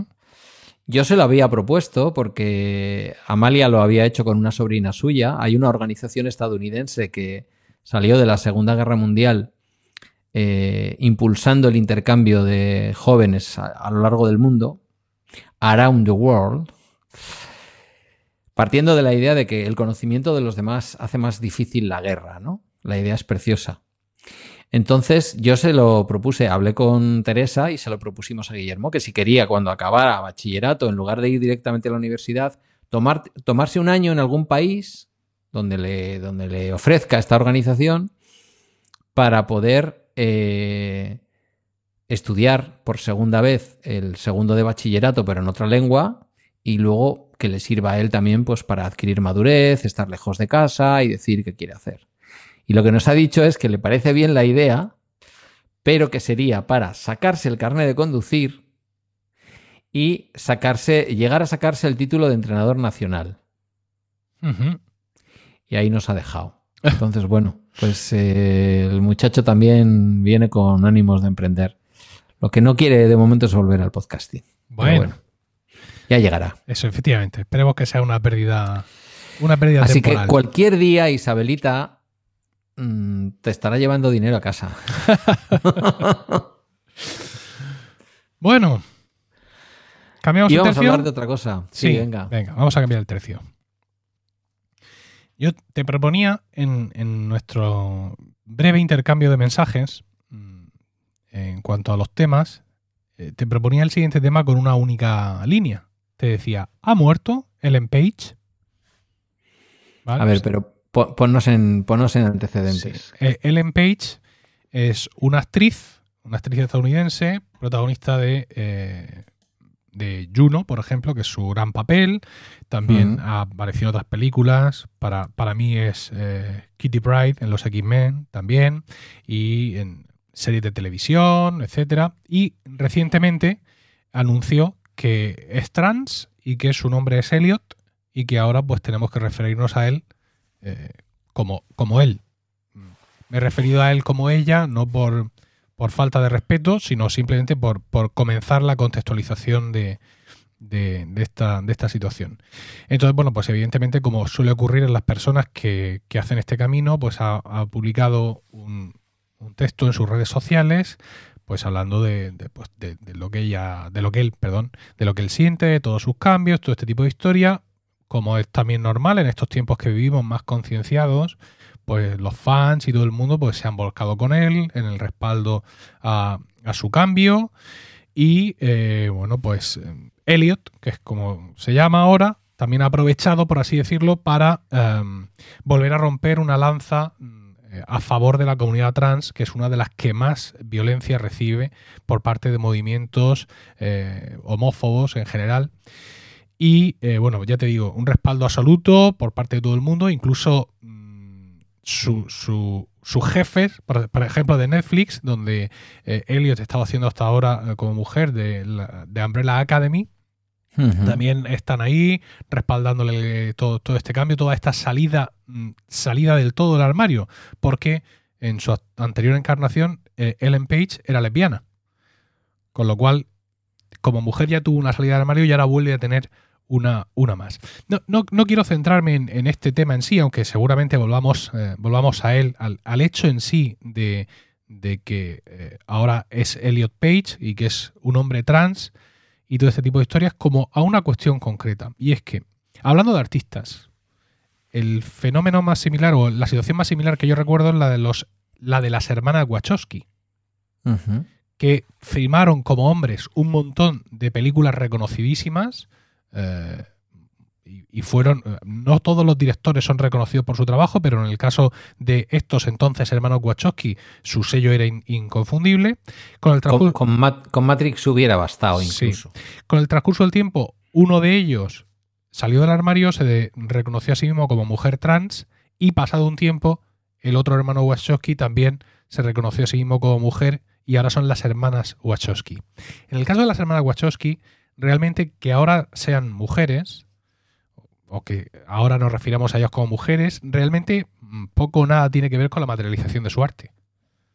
Porque el, género, el sexo, la condición sexual de quien está dirigiendo, pues bueno, puede influenciar en determinado tipo de sensibilidades, pero no en la calidad técnica o en la configuración técnica de su conocimiento o de su aplicación al trabajo. Es decir, un buen contable lo es, por salirnos un poco del arte, sea hombre, sea mujer, sea trans o sea lo que sea. Porque ahí lo que, lo que prima es tu visión y tu capacidad para la contabilidad. Pues en el caso de la Wachowski lo mismo. Eh, siguen siendo exactamente las mismas buenas directoras que eran antes. Exactamente igual. Pero en el caso de Elliot Page no. Para mí esto es distinto. Porque su género, su sexo, sí influye en su trabajo. Evidentemente, no es lo mismo, no, es lo mismo ser una actriz que ser un actor. Y más la actriz que era en su momento Ellen Page, ¿no? Una actriz con un registro muy concreto, con papeles muy reconocidos y que llena, como mujer, llenaba la pantalla de una forma muy concreta. El talento no ha desaparecido. Es decir, Elliot Page sigue siendo el actor capacitado mm, eh, y matizado que era la semana pasada. Sin embargo, para nosotros ya no va a ser lo mismo, porque nosotros ya no vamos a ver de nuevo a Elliot Page representando evidentemente papel de mujer. Entonces, la pregunta es, ¿ha muerto Ellen Page? Para nosotros, insisto, todo esto no es en plan, no, no, no, mira, yo soy un señor blanco, gordito, sentado en mi sofá, yo quiero que esta persona siga siendo chica, que es lo que a mí me gusta, verla de chica en las películas. O sea, no, no estoy hablando de eso, es una cuestión, digamos, eh, evidentemente filosófico barra artística. En el caso en el que efectivamente tu sexo, tu género sí condiciona el trabajo artístico que haces, y en un caso así en el que de pronto esta persona se da cuenta y se reconoce a sí misma como hombre, no es una mera transformación personal como en las hermanas Wachowski. Ha muerto eh, realmente una actriz que ha hecho que nazca un actor, pero esa actriz ha muerto. Yo no sé si esto es así o forma parte de mi forma de pensar provinciana, de aquí de mi valle de Ricote, que realmente, pues sí, mucho podcasting, pero llega un punto en el que no doy para más. O si y tú que, en este sentido eres mucho más abierto que yo, mucho más cosmopolita y, y, tienes más cintura en todo esto, ¿ves algo de sentido a lo que estoy diciendo? Bueno, no, creo que sea menos provinciano que tú. Eh, en su momento, precisamente en la etapa política, tuve algún contacto con el, con el tema de la transexualidad, que debo decir que ha sido lo último de todo lo que yo he entendido en mi vida eh, desde el punto de vista de mm, LGTBIQ tal, mm, es lo que más me ha costado de entender, ¿vale? Lo reconozco abiertamente. Yo te preguntaría, te, te lo pregunto así a bote pronto. Mira, periodo azul, periodo rosa, periodo negro, cubismo, clasicismo, surrealismo expresionismo e incluso periodo Balauris. Estamos hablando de Picasso. Cuando Picasso abandona los periodos azul, rosa eh, y negro y empieza con el cubismo, ¿ha muerto Picasso? Yo, yo creo que no. Eh, Estamos partiendo del hecho de que Elliot Page no quiera volver a hacer ningún papel de mujer.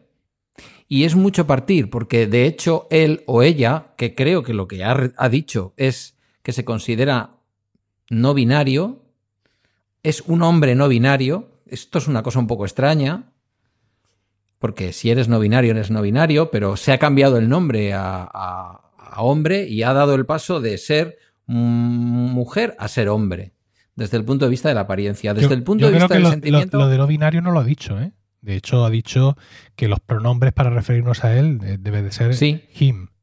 Con lo cual, vale. Eh, a, priori no es no binario, o sea, es... Me, parecía haber leído en algún sitio que se definía como no binario, pero en, en cualquier caso, en cualquier caso, eh, cualquiera de las películas. Eh, Dustin Hoffman, ¿cómo se llamaba aquella película en la que hacía un papel? Tutsi, por ejemplo. Maravilla de película. Em, una nota maravillosa pero divertida para ver con los niños. señora The Fire, papá de por vida. ¿Cuándo vamos a ver, papá, la película de ese señor que se disfraza de, abuela para poder estar con sus niños? Que en gloria esté, además, que nos ha dejado. La, vio mi hija hace 5 millones de años y todavía se refiere a ella con toda esa definición así de larga. Porque las cosas, mm, aunque sean menores, obras menores, como lo es Señora of Fire, cuando son buenas, son buenas. Eh, y digo que en gloria esté porque creo que nos ha dejado en el periodo en que hemos grabado el sexto episodio y el séptimo de la extraña pareja si no me equivoco. No, que va. ¿Cómo que no? ¿Antes? Sí. Bueno, pues mira, estoy yo perdido entonces. Sí, sí, sí. Puede ser. Bueno, es igual. En cualquier caso, que en paz descanse. Em, no creo que ella considere, él considere un insulto. Imagínate un personaje de esos de Marvel que tú has dicho que a mí me interesan tantísimo. Sí. Y imagínate que de pronto le dice a la productora, oye, pero ¿tú seguirías haciendo esto? Porque eh, es simulación. El, eh, la interpretación no es más que, yo qué sé, no es más que simulación. ¿Por qué no va a hacer de mujer? No estamos hablando de cómo se siente. ¿Vale? Creo de todas maneras que tu pregunta tiene un pozo más filosófico que la cuestión práctica de si él vuelve a hacer o no papeles de mujer. ¿Ha muerto? ¿No ha muerto? No lo sé. Aparentemente, si vamos a creer lo que estas personas habitualmente dicen, nunca existió Ellen Page. Sí, pero hay un, hay un chingo de películas y de series que dicen lo contrario. ¿Vale? Entonces, eh, ya. yo de lo que hablo es de la manifestación artística y me parece muy interesante la comparativa que quieres hacer con Picasso, ¿no? Es decir, pero mm, fíjate, es que ahí lo que estamos viendo son distintas manifestaciones de arte. Ninguna de esas manifestaciones de arte depende de algo tan eh, definitorio como es el sexo. Es que igual no depende del sexo. El, Picasso cubista es, eh, es, hombre y es exactamente lo mismo que el Picasso de la eh, época azul. Mientras que los papeles que puede desempeñar un hombre y los que puede desempeñar una mujer son muy distintos. Menos cuando determinados caracteres y actitudes se valoran en estos tiempos todavía eh, muy distintos en una mujer que, en un hombre. Por ejemplo, recientemente han concluido de forma feliz las elecciones en Estados Unidos. Eh, junto con, eh, con Joe Biden como candidato presidente demócrata iba Kamala Harris como vicepresidenta, ¿vale? Una mujer eh, negra, demócrata, que también fue candidata a la presidencia en las primarias del Partido Demócrata. Ya sabemos cómo funciona esto, hay primero unas primarias y de ahí pues sale un ganador. Y ella estuvo ahí hasta que hubo un momento en que se tuvo que retirar, porque la, pasta que le cuesta a cada uno llevar una, carrera, pues ella no la, no, la, no la podía soportar, no encontraba suficientes donantes que la respaldaran y se tuvo que retirar. Vale, de acuerdo. Em, en, esos momentos, con todo el debate, por así decirlo, eh, en el seno del Partido Demócrata sobre todos estos candidatos que tenemos aquí delante, pues evidentemente se habla de este, se habla del otro, de esta, de la otra, había más mujeres. Y de Kamala Harris siempre se decía eh, una, una, cosa por parte de, eh, de cierto sector del Partido Demócrata, y es que era demasiado ambiciosa. ¿Cómo que demasiado, demasiado ambiciosa? Quiero decir, se está presentando a presidenta de los Estados Unidos. ¿Qué me estás hablando de demasiado ambiciosa? Es en plan, ¿no te toca todavía? Por así decirlo. ¿Estás queriendo morder más de lo que. de lo que puedes? Porque esto mismo podríamos haberlo dicho de otro de los candidatos, el alcalde Pitt, eh, Pete no sé qué, no me acuerdo del apellido, que es un alcalde muy conocido de una ciudad ahí en Estados Unidos y que además, eh, que esto es lo de menos, es homosexual y está casado y aparte es militar retirado, en fin. bueno, y, lo de menos en unas elecciones estadounidenses no, pero bueno. Y eso, no, pero sobre todo porque, por lo que voy a decir, el alcalde Pitt es un candidato joven. Joven para, lo que estamos viendo ahora mismo que sale como presidente, porque Joe Biden es muy mayor, pero es que mm, Donald Trump no es ningún chaval, ni muchísimo menos. Los dos pasan de los 70 años. Y uno podría decir en un momento dado eh, que vamos a parar un momento el podcast porque me llama mi mujer. Eso es lo que vamos a decir. Un segundo, vamos a ver. Venga. Sí. Sí, me pilla grabando. Ya. Ah, que, como Es, que como es Pedro, sabes que podemos parar. Dale, venga, dime. Dale un beso. Lo estamos contando en directo en el podcast, sí, dime. ¿Mi cuñado Víctor?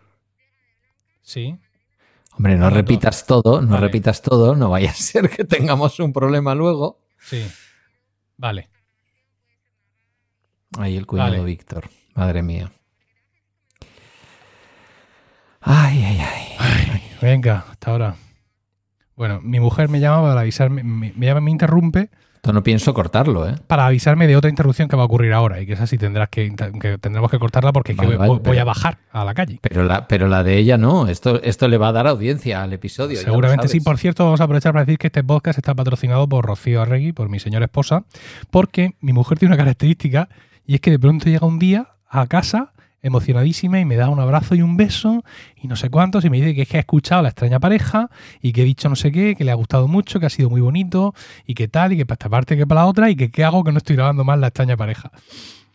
Porque también es una forma para ella, fíjate, de, este día a día frenético que tenemos muchas veces los padres, de, de navegar un poco dentro de mí, por así decirlo, en cosas que pues otras veces pues no salen. No es que mi mujer y yo no hablemos, ¿eh? ni muchísimo menos.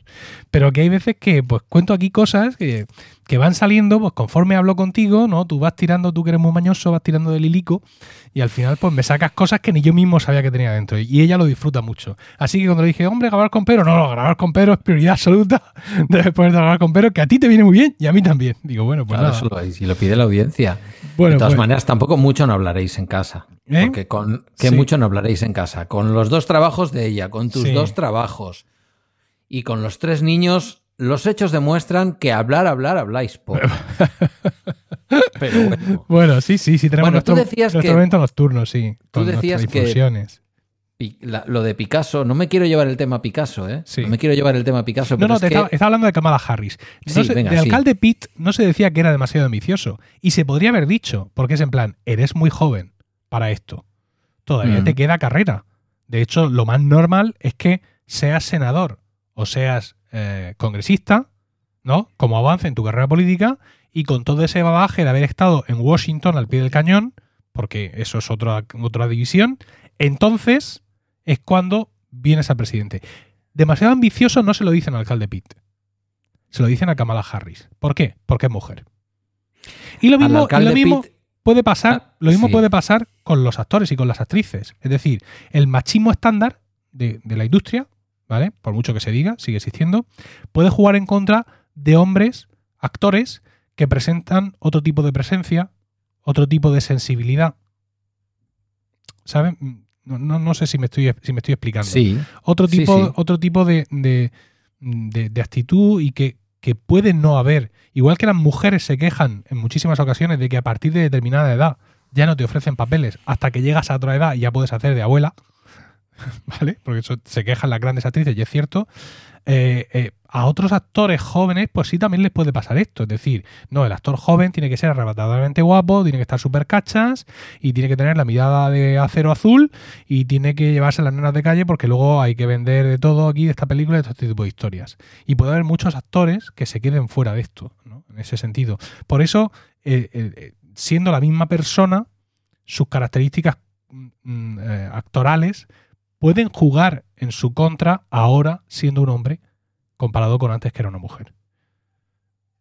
¿Vale? Pero no puede hacer nada. Dicho lo cual, antes de que sigas hablando, tengo que bajar a la calle por no sé qué que vienen a traerme, ¿vale? Vale. No cortamos las grabaciones, ¿te parece? Para que veas un eh. amplio espacio en blanco y puedas saber dónde cortar, ¿te parece? Sí, no te preocupes, yo lo estoy metiendo aquí Q points al. Ah, Q, ya, pero como yo estoy grabando en hardware también. Ya, no te preocupes. Venga, pues bajo a la calle y ahora subo. La extraña pareja, con Emilio Cano y Pedro Sánchez.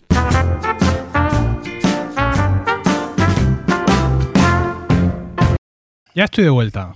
Venga. Hay que agradecer a los dioses del podcasting que han hecho coincidir esta interrupción eh, familiar, de que tenía que bajar a coger una cosa abajo, con la perceptiva llegada del repartidor de Amazon. Eh, que Qué bien todo. Sí, sí, sí. Todo, todo junto en un momento y fantástico todo. All in one.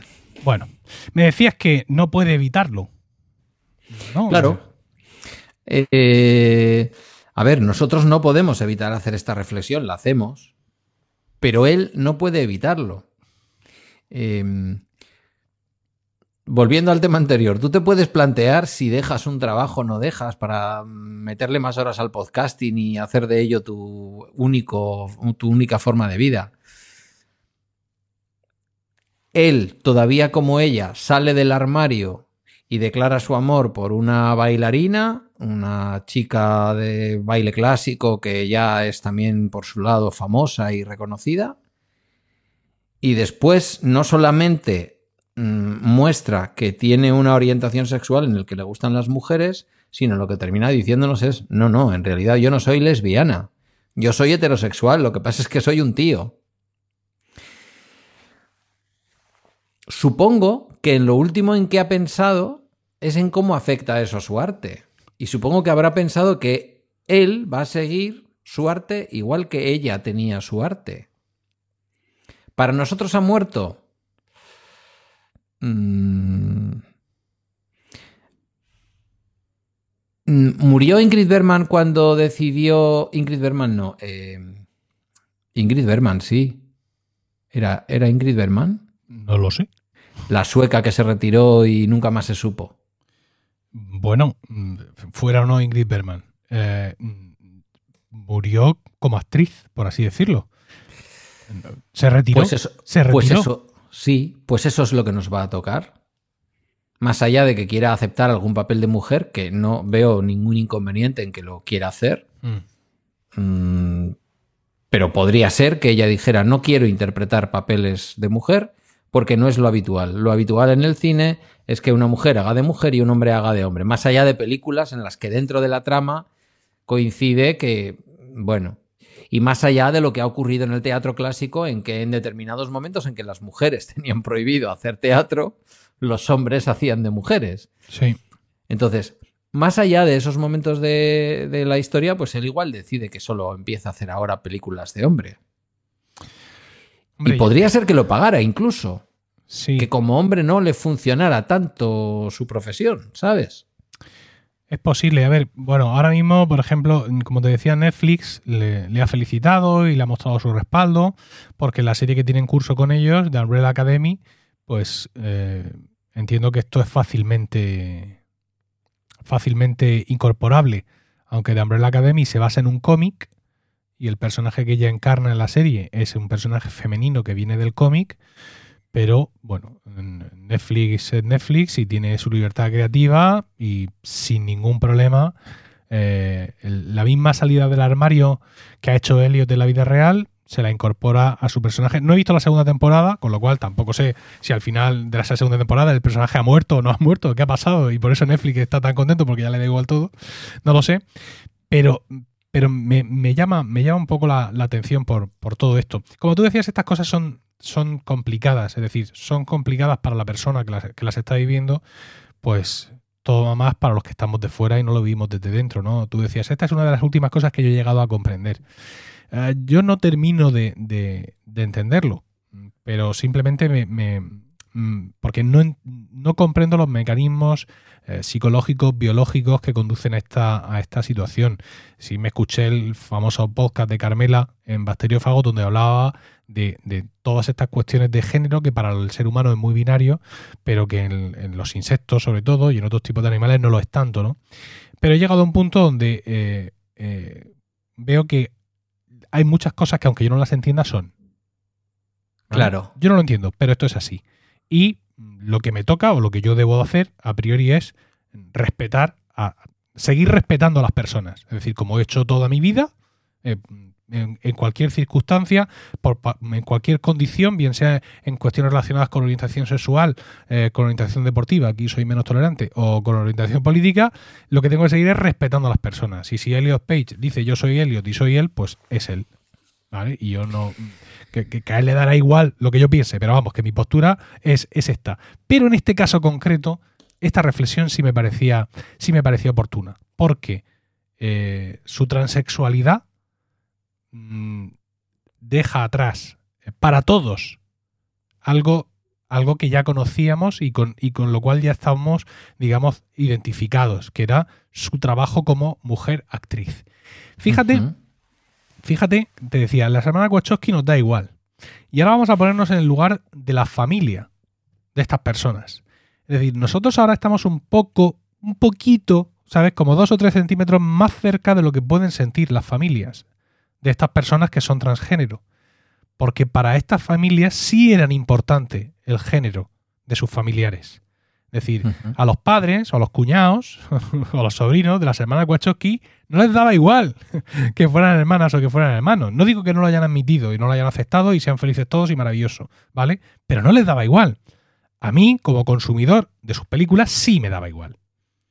Y ahora de pronto ha llegado un caso muy concreto en el que, eh, manifestando el mismo respeto, tampoco me da igual a mí. Insisto, no es lo mismo eh, ser una persona que ve películas de la que fue Ellen Page que ser el padre o la madre de Ellen Page, evidentemente, pero si yo tengo este puntito ahora mismo de, mm, confusión y de reflexión, por así decirlo, eh, imagínate lo que tiene que estar, eh, lo que tiene que sentir toda esta gente, incluso por mucho que lo acepten y sobre todo que lo hayan vivido desde el principio. Es decir, porque a los padres de, Elliot Page, pues lo están criando desde pequeño y han visto toda su evolución y han visto por dónde ha pasado, lo comprenderán más o menos, pero han estado eh, con él todo, todo este tiempo, ¿no? Mientras que nosotros estas cosas siempre las vemos más desde fuera. Piensa por un momento, piensa por un momento que Isabel un día con 12 años, 14 años, porque 12 años, ¿cuántos tiene ya Isabel? 10, 10. Bueno, pues vamos a dejarlo en 12 te dice, venid para aquí un momento, que yo no os lo he querido decir nunca, pero yo es que en realidad ah, siento que soy un chico. Intenta pensarlo por un momento, pero de verdad. Sí, sí, no, se me hace muy, muy complicado. Se me hace muy complicado porque no puedo hacer el ejercicio de abstraer esa situación a la realidad de Isabel. Porque en mi cabeza quiero pensar que eh, el hombre trans, es decir, el hombre que ha sido mujer de nacimiento y en un momento dado se identifica a sí mismo como hombre, eh, tú esto se lo ves venir. De alguna forma, por así decirlo. Es decir, como, como no más de mí, Pedro, por así decirlo, hmm. eh, Elliot dice esto y yo veo que Elliot era anteriormente una mujer lesbiana con ciertos gestos, con ciertas formas, o sea, más allá de cuando iba a una recogida de premios o cuando salía de una película, cuando mm, Elliot Page, anteriormente Ellen, iba a algún programa de televisión, llevaba una apariencia bastante masculina, siempre. Con lo cual, a mí, pues mm, todo esto como me parece muy correlativo. Entonces yo, como Isabel no es así, en esto puedo decir, es, Isabel es una niña, evidentemente, pero su, su, propuesta vital es femenina, a ella le gusta. Sí, eh, lo normal es que. No ya, el rosa, no ya el rosa, ¿eh? sino que, que, tú la ves que, mm, un poco, claro, me resulta muy difícil hacer el ejercicio de abstracción completo para quitarle todo eso a mi hija, dejarla en unas manifestaciones más neutras de su sexualidad y entonces pensar en que llegan dentro de dos años o de cuatro y me dice. Eh, soy, soy, un, soy un chico. Es muy, muy, complicado para mí. Lo normal es que se exprese antes, ¿vale? Porque decías tú, nace, nace mujer, realmente en la mayor parte de los casos ellos se sienten del, del otro sexo desde el principio, ¿no? Y lo manifiestan muy pronto, además, muy, muy pronto. Mm, yo te decía que a mí me ha costado mucho llegar a aceptar con cierta normalidad la transexualidad. Lo reconozco públicamente. Yo que voy siempre de guay, todo muy moderno, muy progre y tal. La realidad es la que es. Ojo, que la Organización Mundial de la Salud admitió que la transexualidad no era una enfermedad en el 2018. Antes de ayer. Y hoy todavía hace una cosa que no le gusta nada a las personas transgénero, que es hablar de la disforia o incongruencia de género. Eh, que, dicen, que dice una persona trans que yo no tengo ninguna incongruencia, que yo soy una señora desde que nací o yo soy un señor desde que nací, pero mi cuerpo no me corresponde.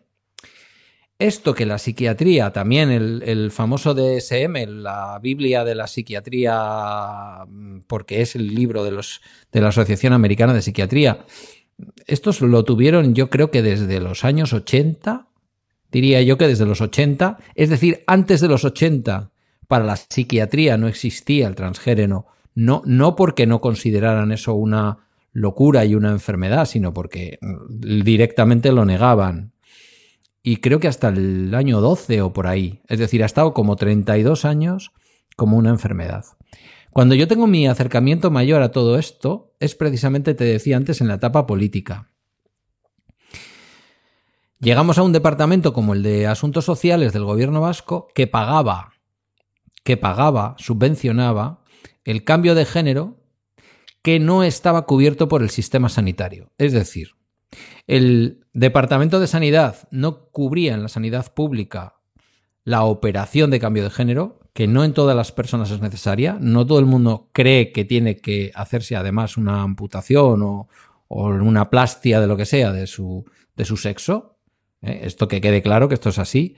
Pero en aquel caso era así y era un, una mujer transgénero que había nacido con un cuerpo de hombre y que al llegar al gobierno, una de las cosas que quiere el gobierno es incluir en la sanidad pública esta operación. Un gobierno progresista, ta, ta, ta. Entonces se incluye. Para incluir a esas personas eh, y estas, estas, estos casos en la operación, se deja de subvencionar la operación en el extranjero, que además normalmente tenía lugar en Indonesia y en países de este estilo. Hazte, hazte cuenta. Y dos o tres personas se quedan en, en, un, en un lost in translation. Se quedan en yo ya me he operado en Indonesia, quiero mis 5.000 euros y usted me dice que ya no saca más subvenciones porque esto está ya cubierto por la sanidad pública. Y entonces amenazaron con huelgas de hambre, con cosas muy fuera de lugar. Al final se llevaron se llevaron la razón, se les dio el dinero y toda esta historia. Pero su manera de manifestar su desacuerdo con lo que estaba ocurriendo fue también como excesiva. Entonces ya se afianzó en mí algo que yo ya tenía dentro y es, verdaderamente estas personas no están bien de aquí, de la cabeza. Es la realidad de lo que yo pensaba en el 2009 y de lo que viví. Y después, como tú muy bien has dicho, me tocó aceptar que aunque yo no lo entienda, aunque yo viva eso todavía, sobre todo cuando hay una operación de reasignación de, sexo, lo viva todavía con un cierto sentimiento de amputación, sobre todo en el caso de, de los hombres, que es lo que yo más siento, porque yo me siento hombre, pues no queda otra más que respetarlo e intentar darte cuenta que si no lo entiendes, no es porque estas personas estén trastornadas, sino porque tú no eres capaz de entenderlo. ¿Cómo afecta esto al mundo del arte? Pues de la misma manera. Dices, voy a echar en falta a esta actriz que me gustaba en este papel y en aquel otro.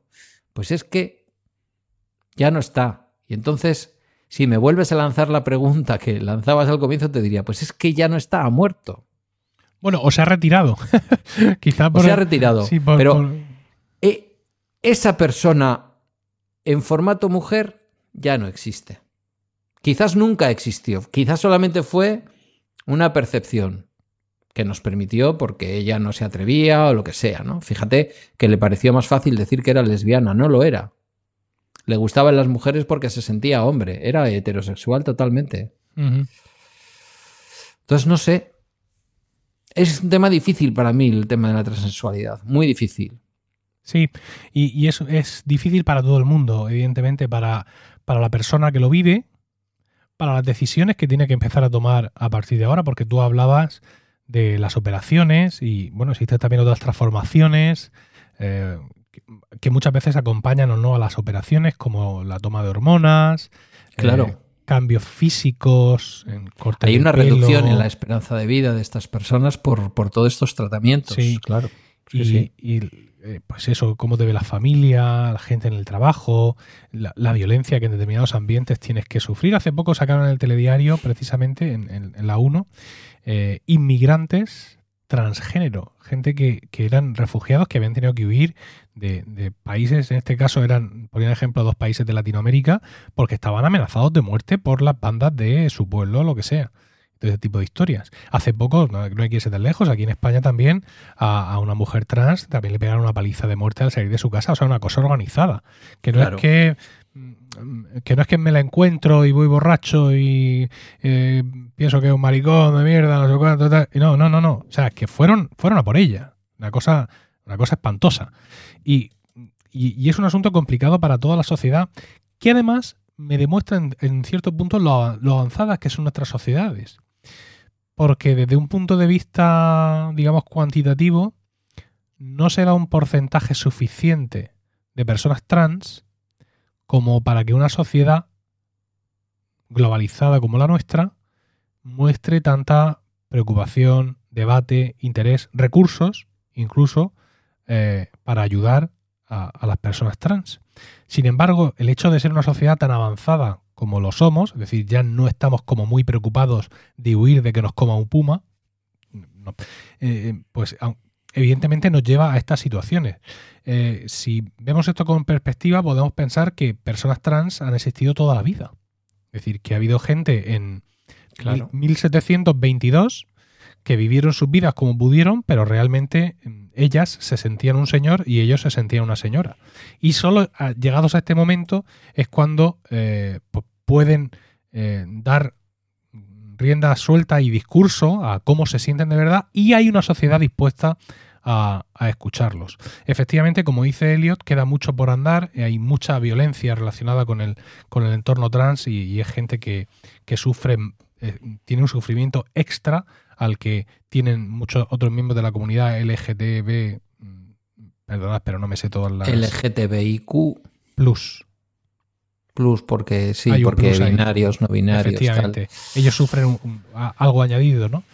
Pero, pero también, también hay que celebrar el hecho de que eh, alguien como Elliot, que es cierto que es un privilegiado, y él mismo lo dice, que sigue considerado un privilegiado, pueda salir públicamente a decir esto y que reciba parabienes, abrazos, besos de actores, actrices, directores, productoras, mm, Netflix. Claro, porque es eh, un triunfador de Hollywood. Efectivamente. Esta no es la realidad, pero bueno, está bien, está bien que los iconos eh, trasladen también una imagen de cuál es la realidad del mundo. Claro, ¿sabes por qué? Porque esto permite a Paco, que es cajero del Mercadona, estar más cerca de que el día que consiga armarse de valor y llegar a su casa y decir, Paco no, yo soy Paquita, pues que lo tenga un poco más fácil que al final pues también es parte de la responsabilidad mm, de, esta gente. Y fíjate, es común muchos actores y actrices cuando han salido del armario, no una salida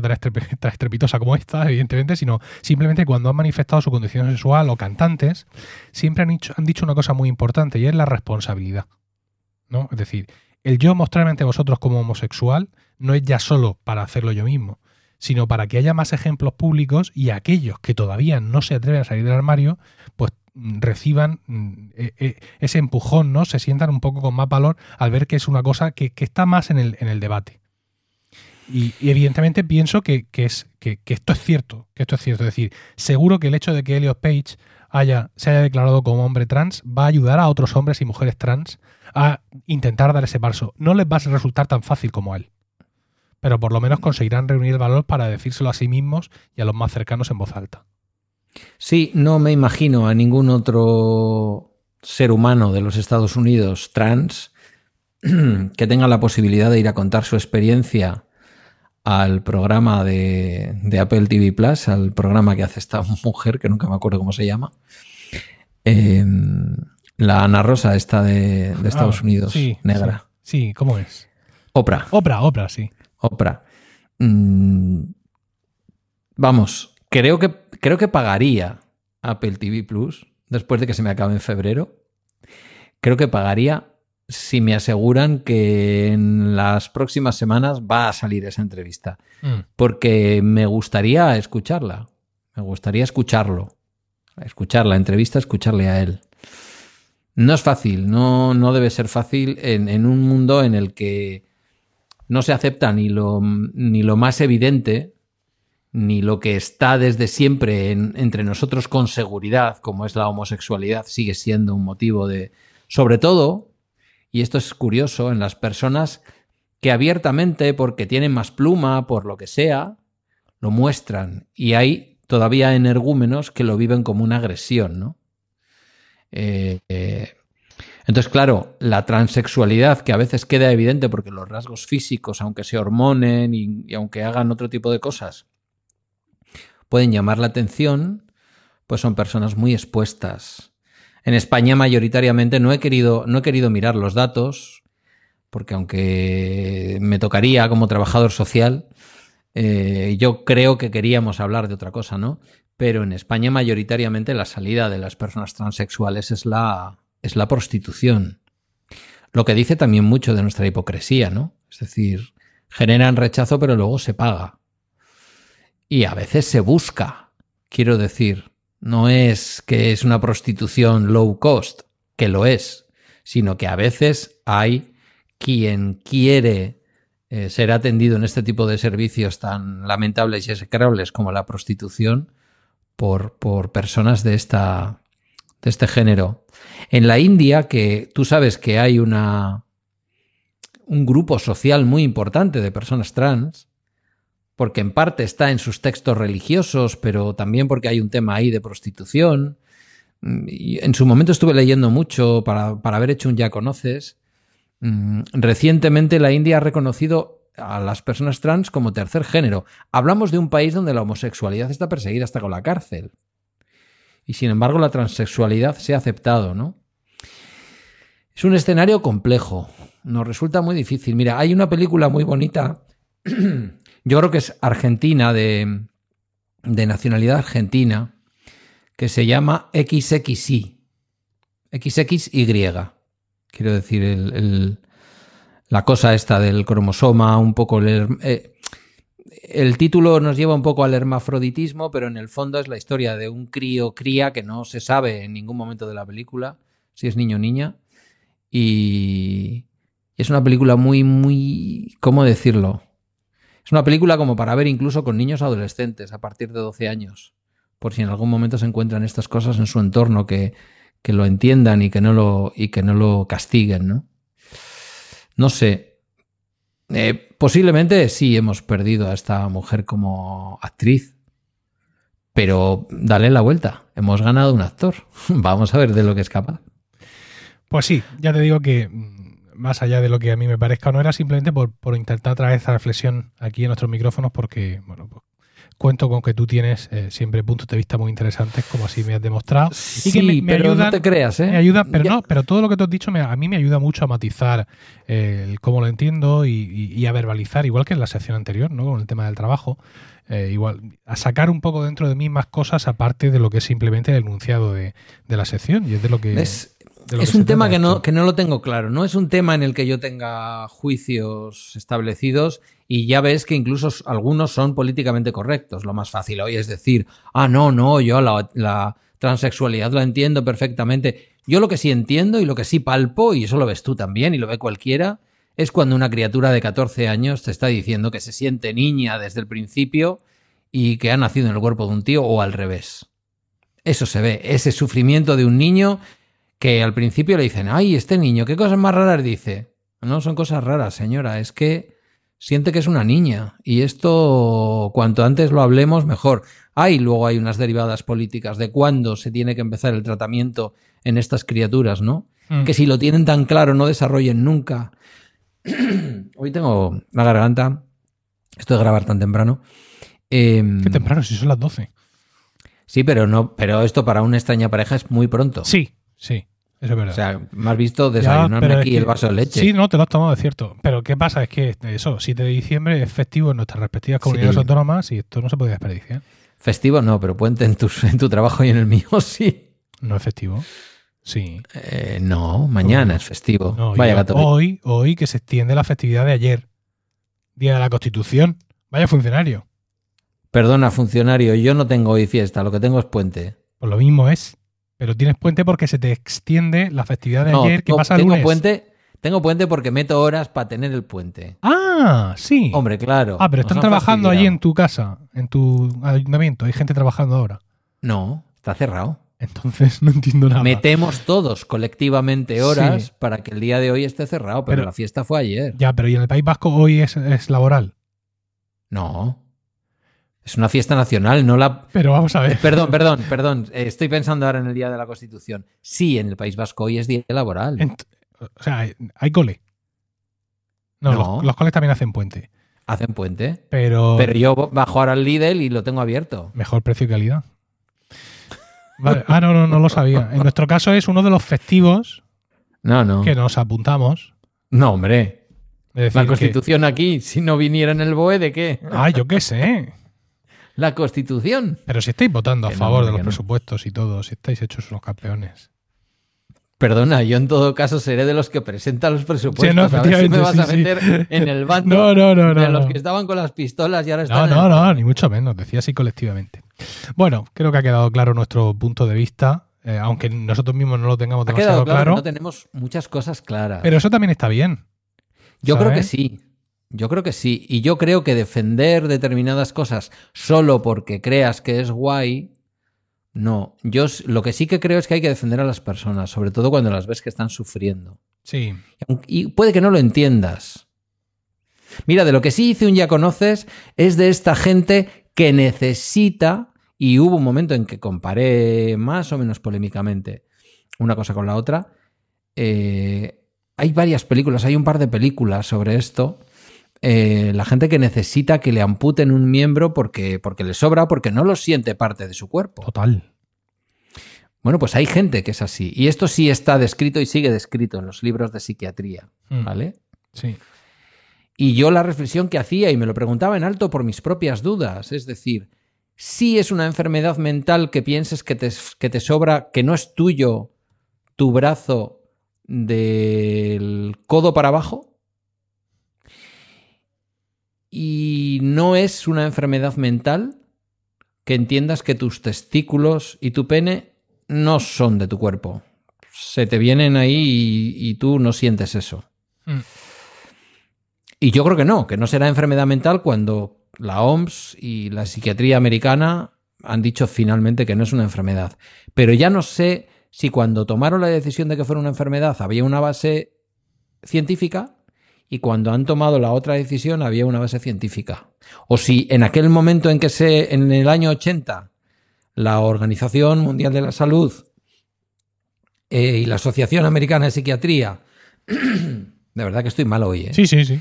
Em, no sé si había un conservadurismo para decidir que eso era una enfermedad mental y no sé si ahora hay un momento guay, no podemos decir que esto es una enfermedad, aunque lo pensemos, y entonces lo retiramos para que no nos digan que somos unos transfobos. Entonces yo estoy ahí, a tope con la gente que sufre, porque sufren un huevo estas personas, Mm, pero no me da el entendimiento del todo. Lo tengo que reconocer abiertamente. Sí. Eh, decías tú de, de que Elliot pueda ir a, a hablar con Ofra. Yo creo que más bien irá al programa de Ellen DeGeneres porque ya ha salido varias veces. Eh, Elliot Page ha Sí. sido muy activista en muchas cosas, no solo en cuestión de, eh, los de- la defensa de los derechos de la comunidad gay en general, etcétera, sino también en muchas cuestiones políticas y en muchas historias. Y en ese programa mm, le han dado eh, le han dado voz en multitud de ocasiones. Irá, irá, pero el que podemos ver nosotros en España con más facilidad es Sí, el de es Oprah. el de Oprah, claro, sí, efectivamente. Entonces, por También, eh, ha, también ha ido Obama a, a estar con sí. él en DeGeneres. sí, para-. Así que, Elliot, desde la estrella de pareja, te decimos que tenemos mucho interés en, en- en ver tu, tu evolución y que por favor mejora el programa de Oprah, que es el que podemos ver aquí. ¿Vale? Y no al de, al de la otra, que al final tienes que ver solo trozos en YouTube y no te enteras de Ojo, nada.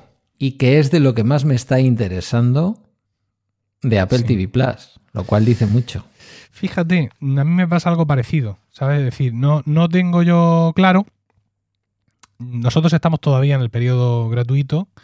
Yo Sí. a eso luego le podré sumar tres meses más eh, por, el, por la compra que he hecho de un iPhone 11, eh, de un iPhone 12, perdón, ahora en octubre. Cambiarás luego- de cuenta. Eh, no, porque todo eso va al familiar. Se comparte en familia. Ahora estoy usando el, el Apple TV Plus de la cuenta familiar porque lo aporta Rocío y luego pasaría a aportarlo yo. Pero en cualquier caso, Mm. estamos también pendientes de ver si nos pasamos a Apple, One.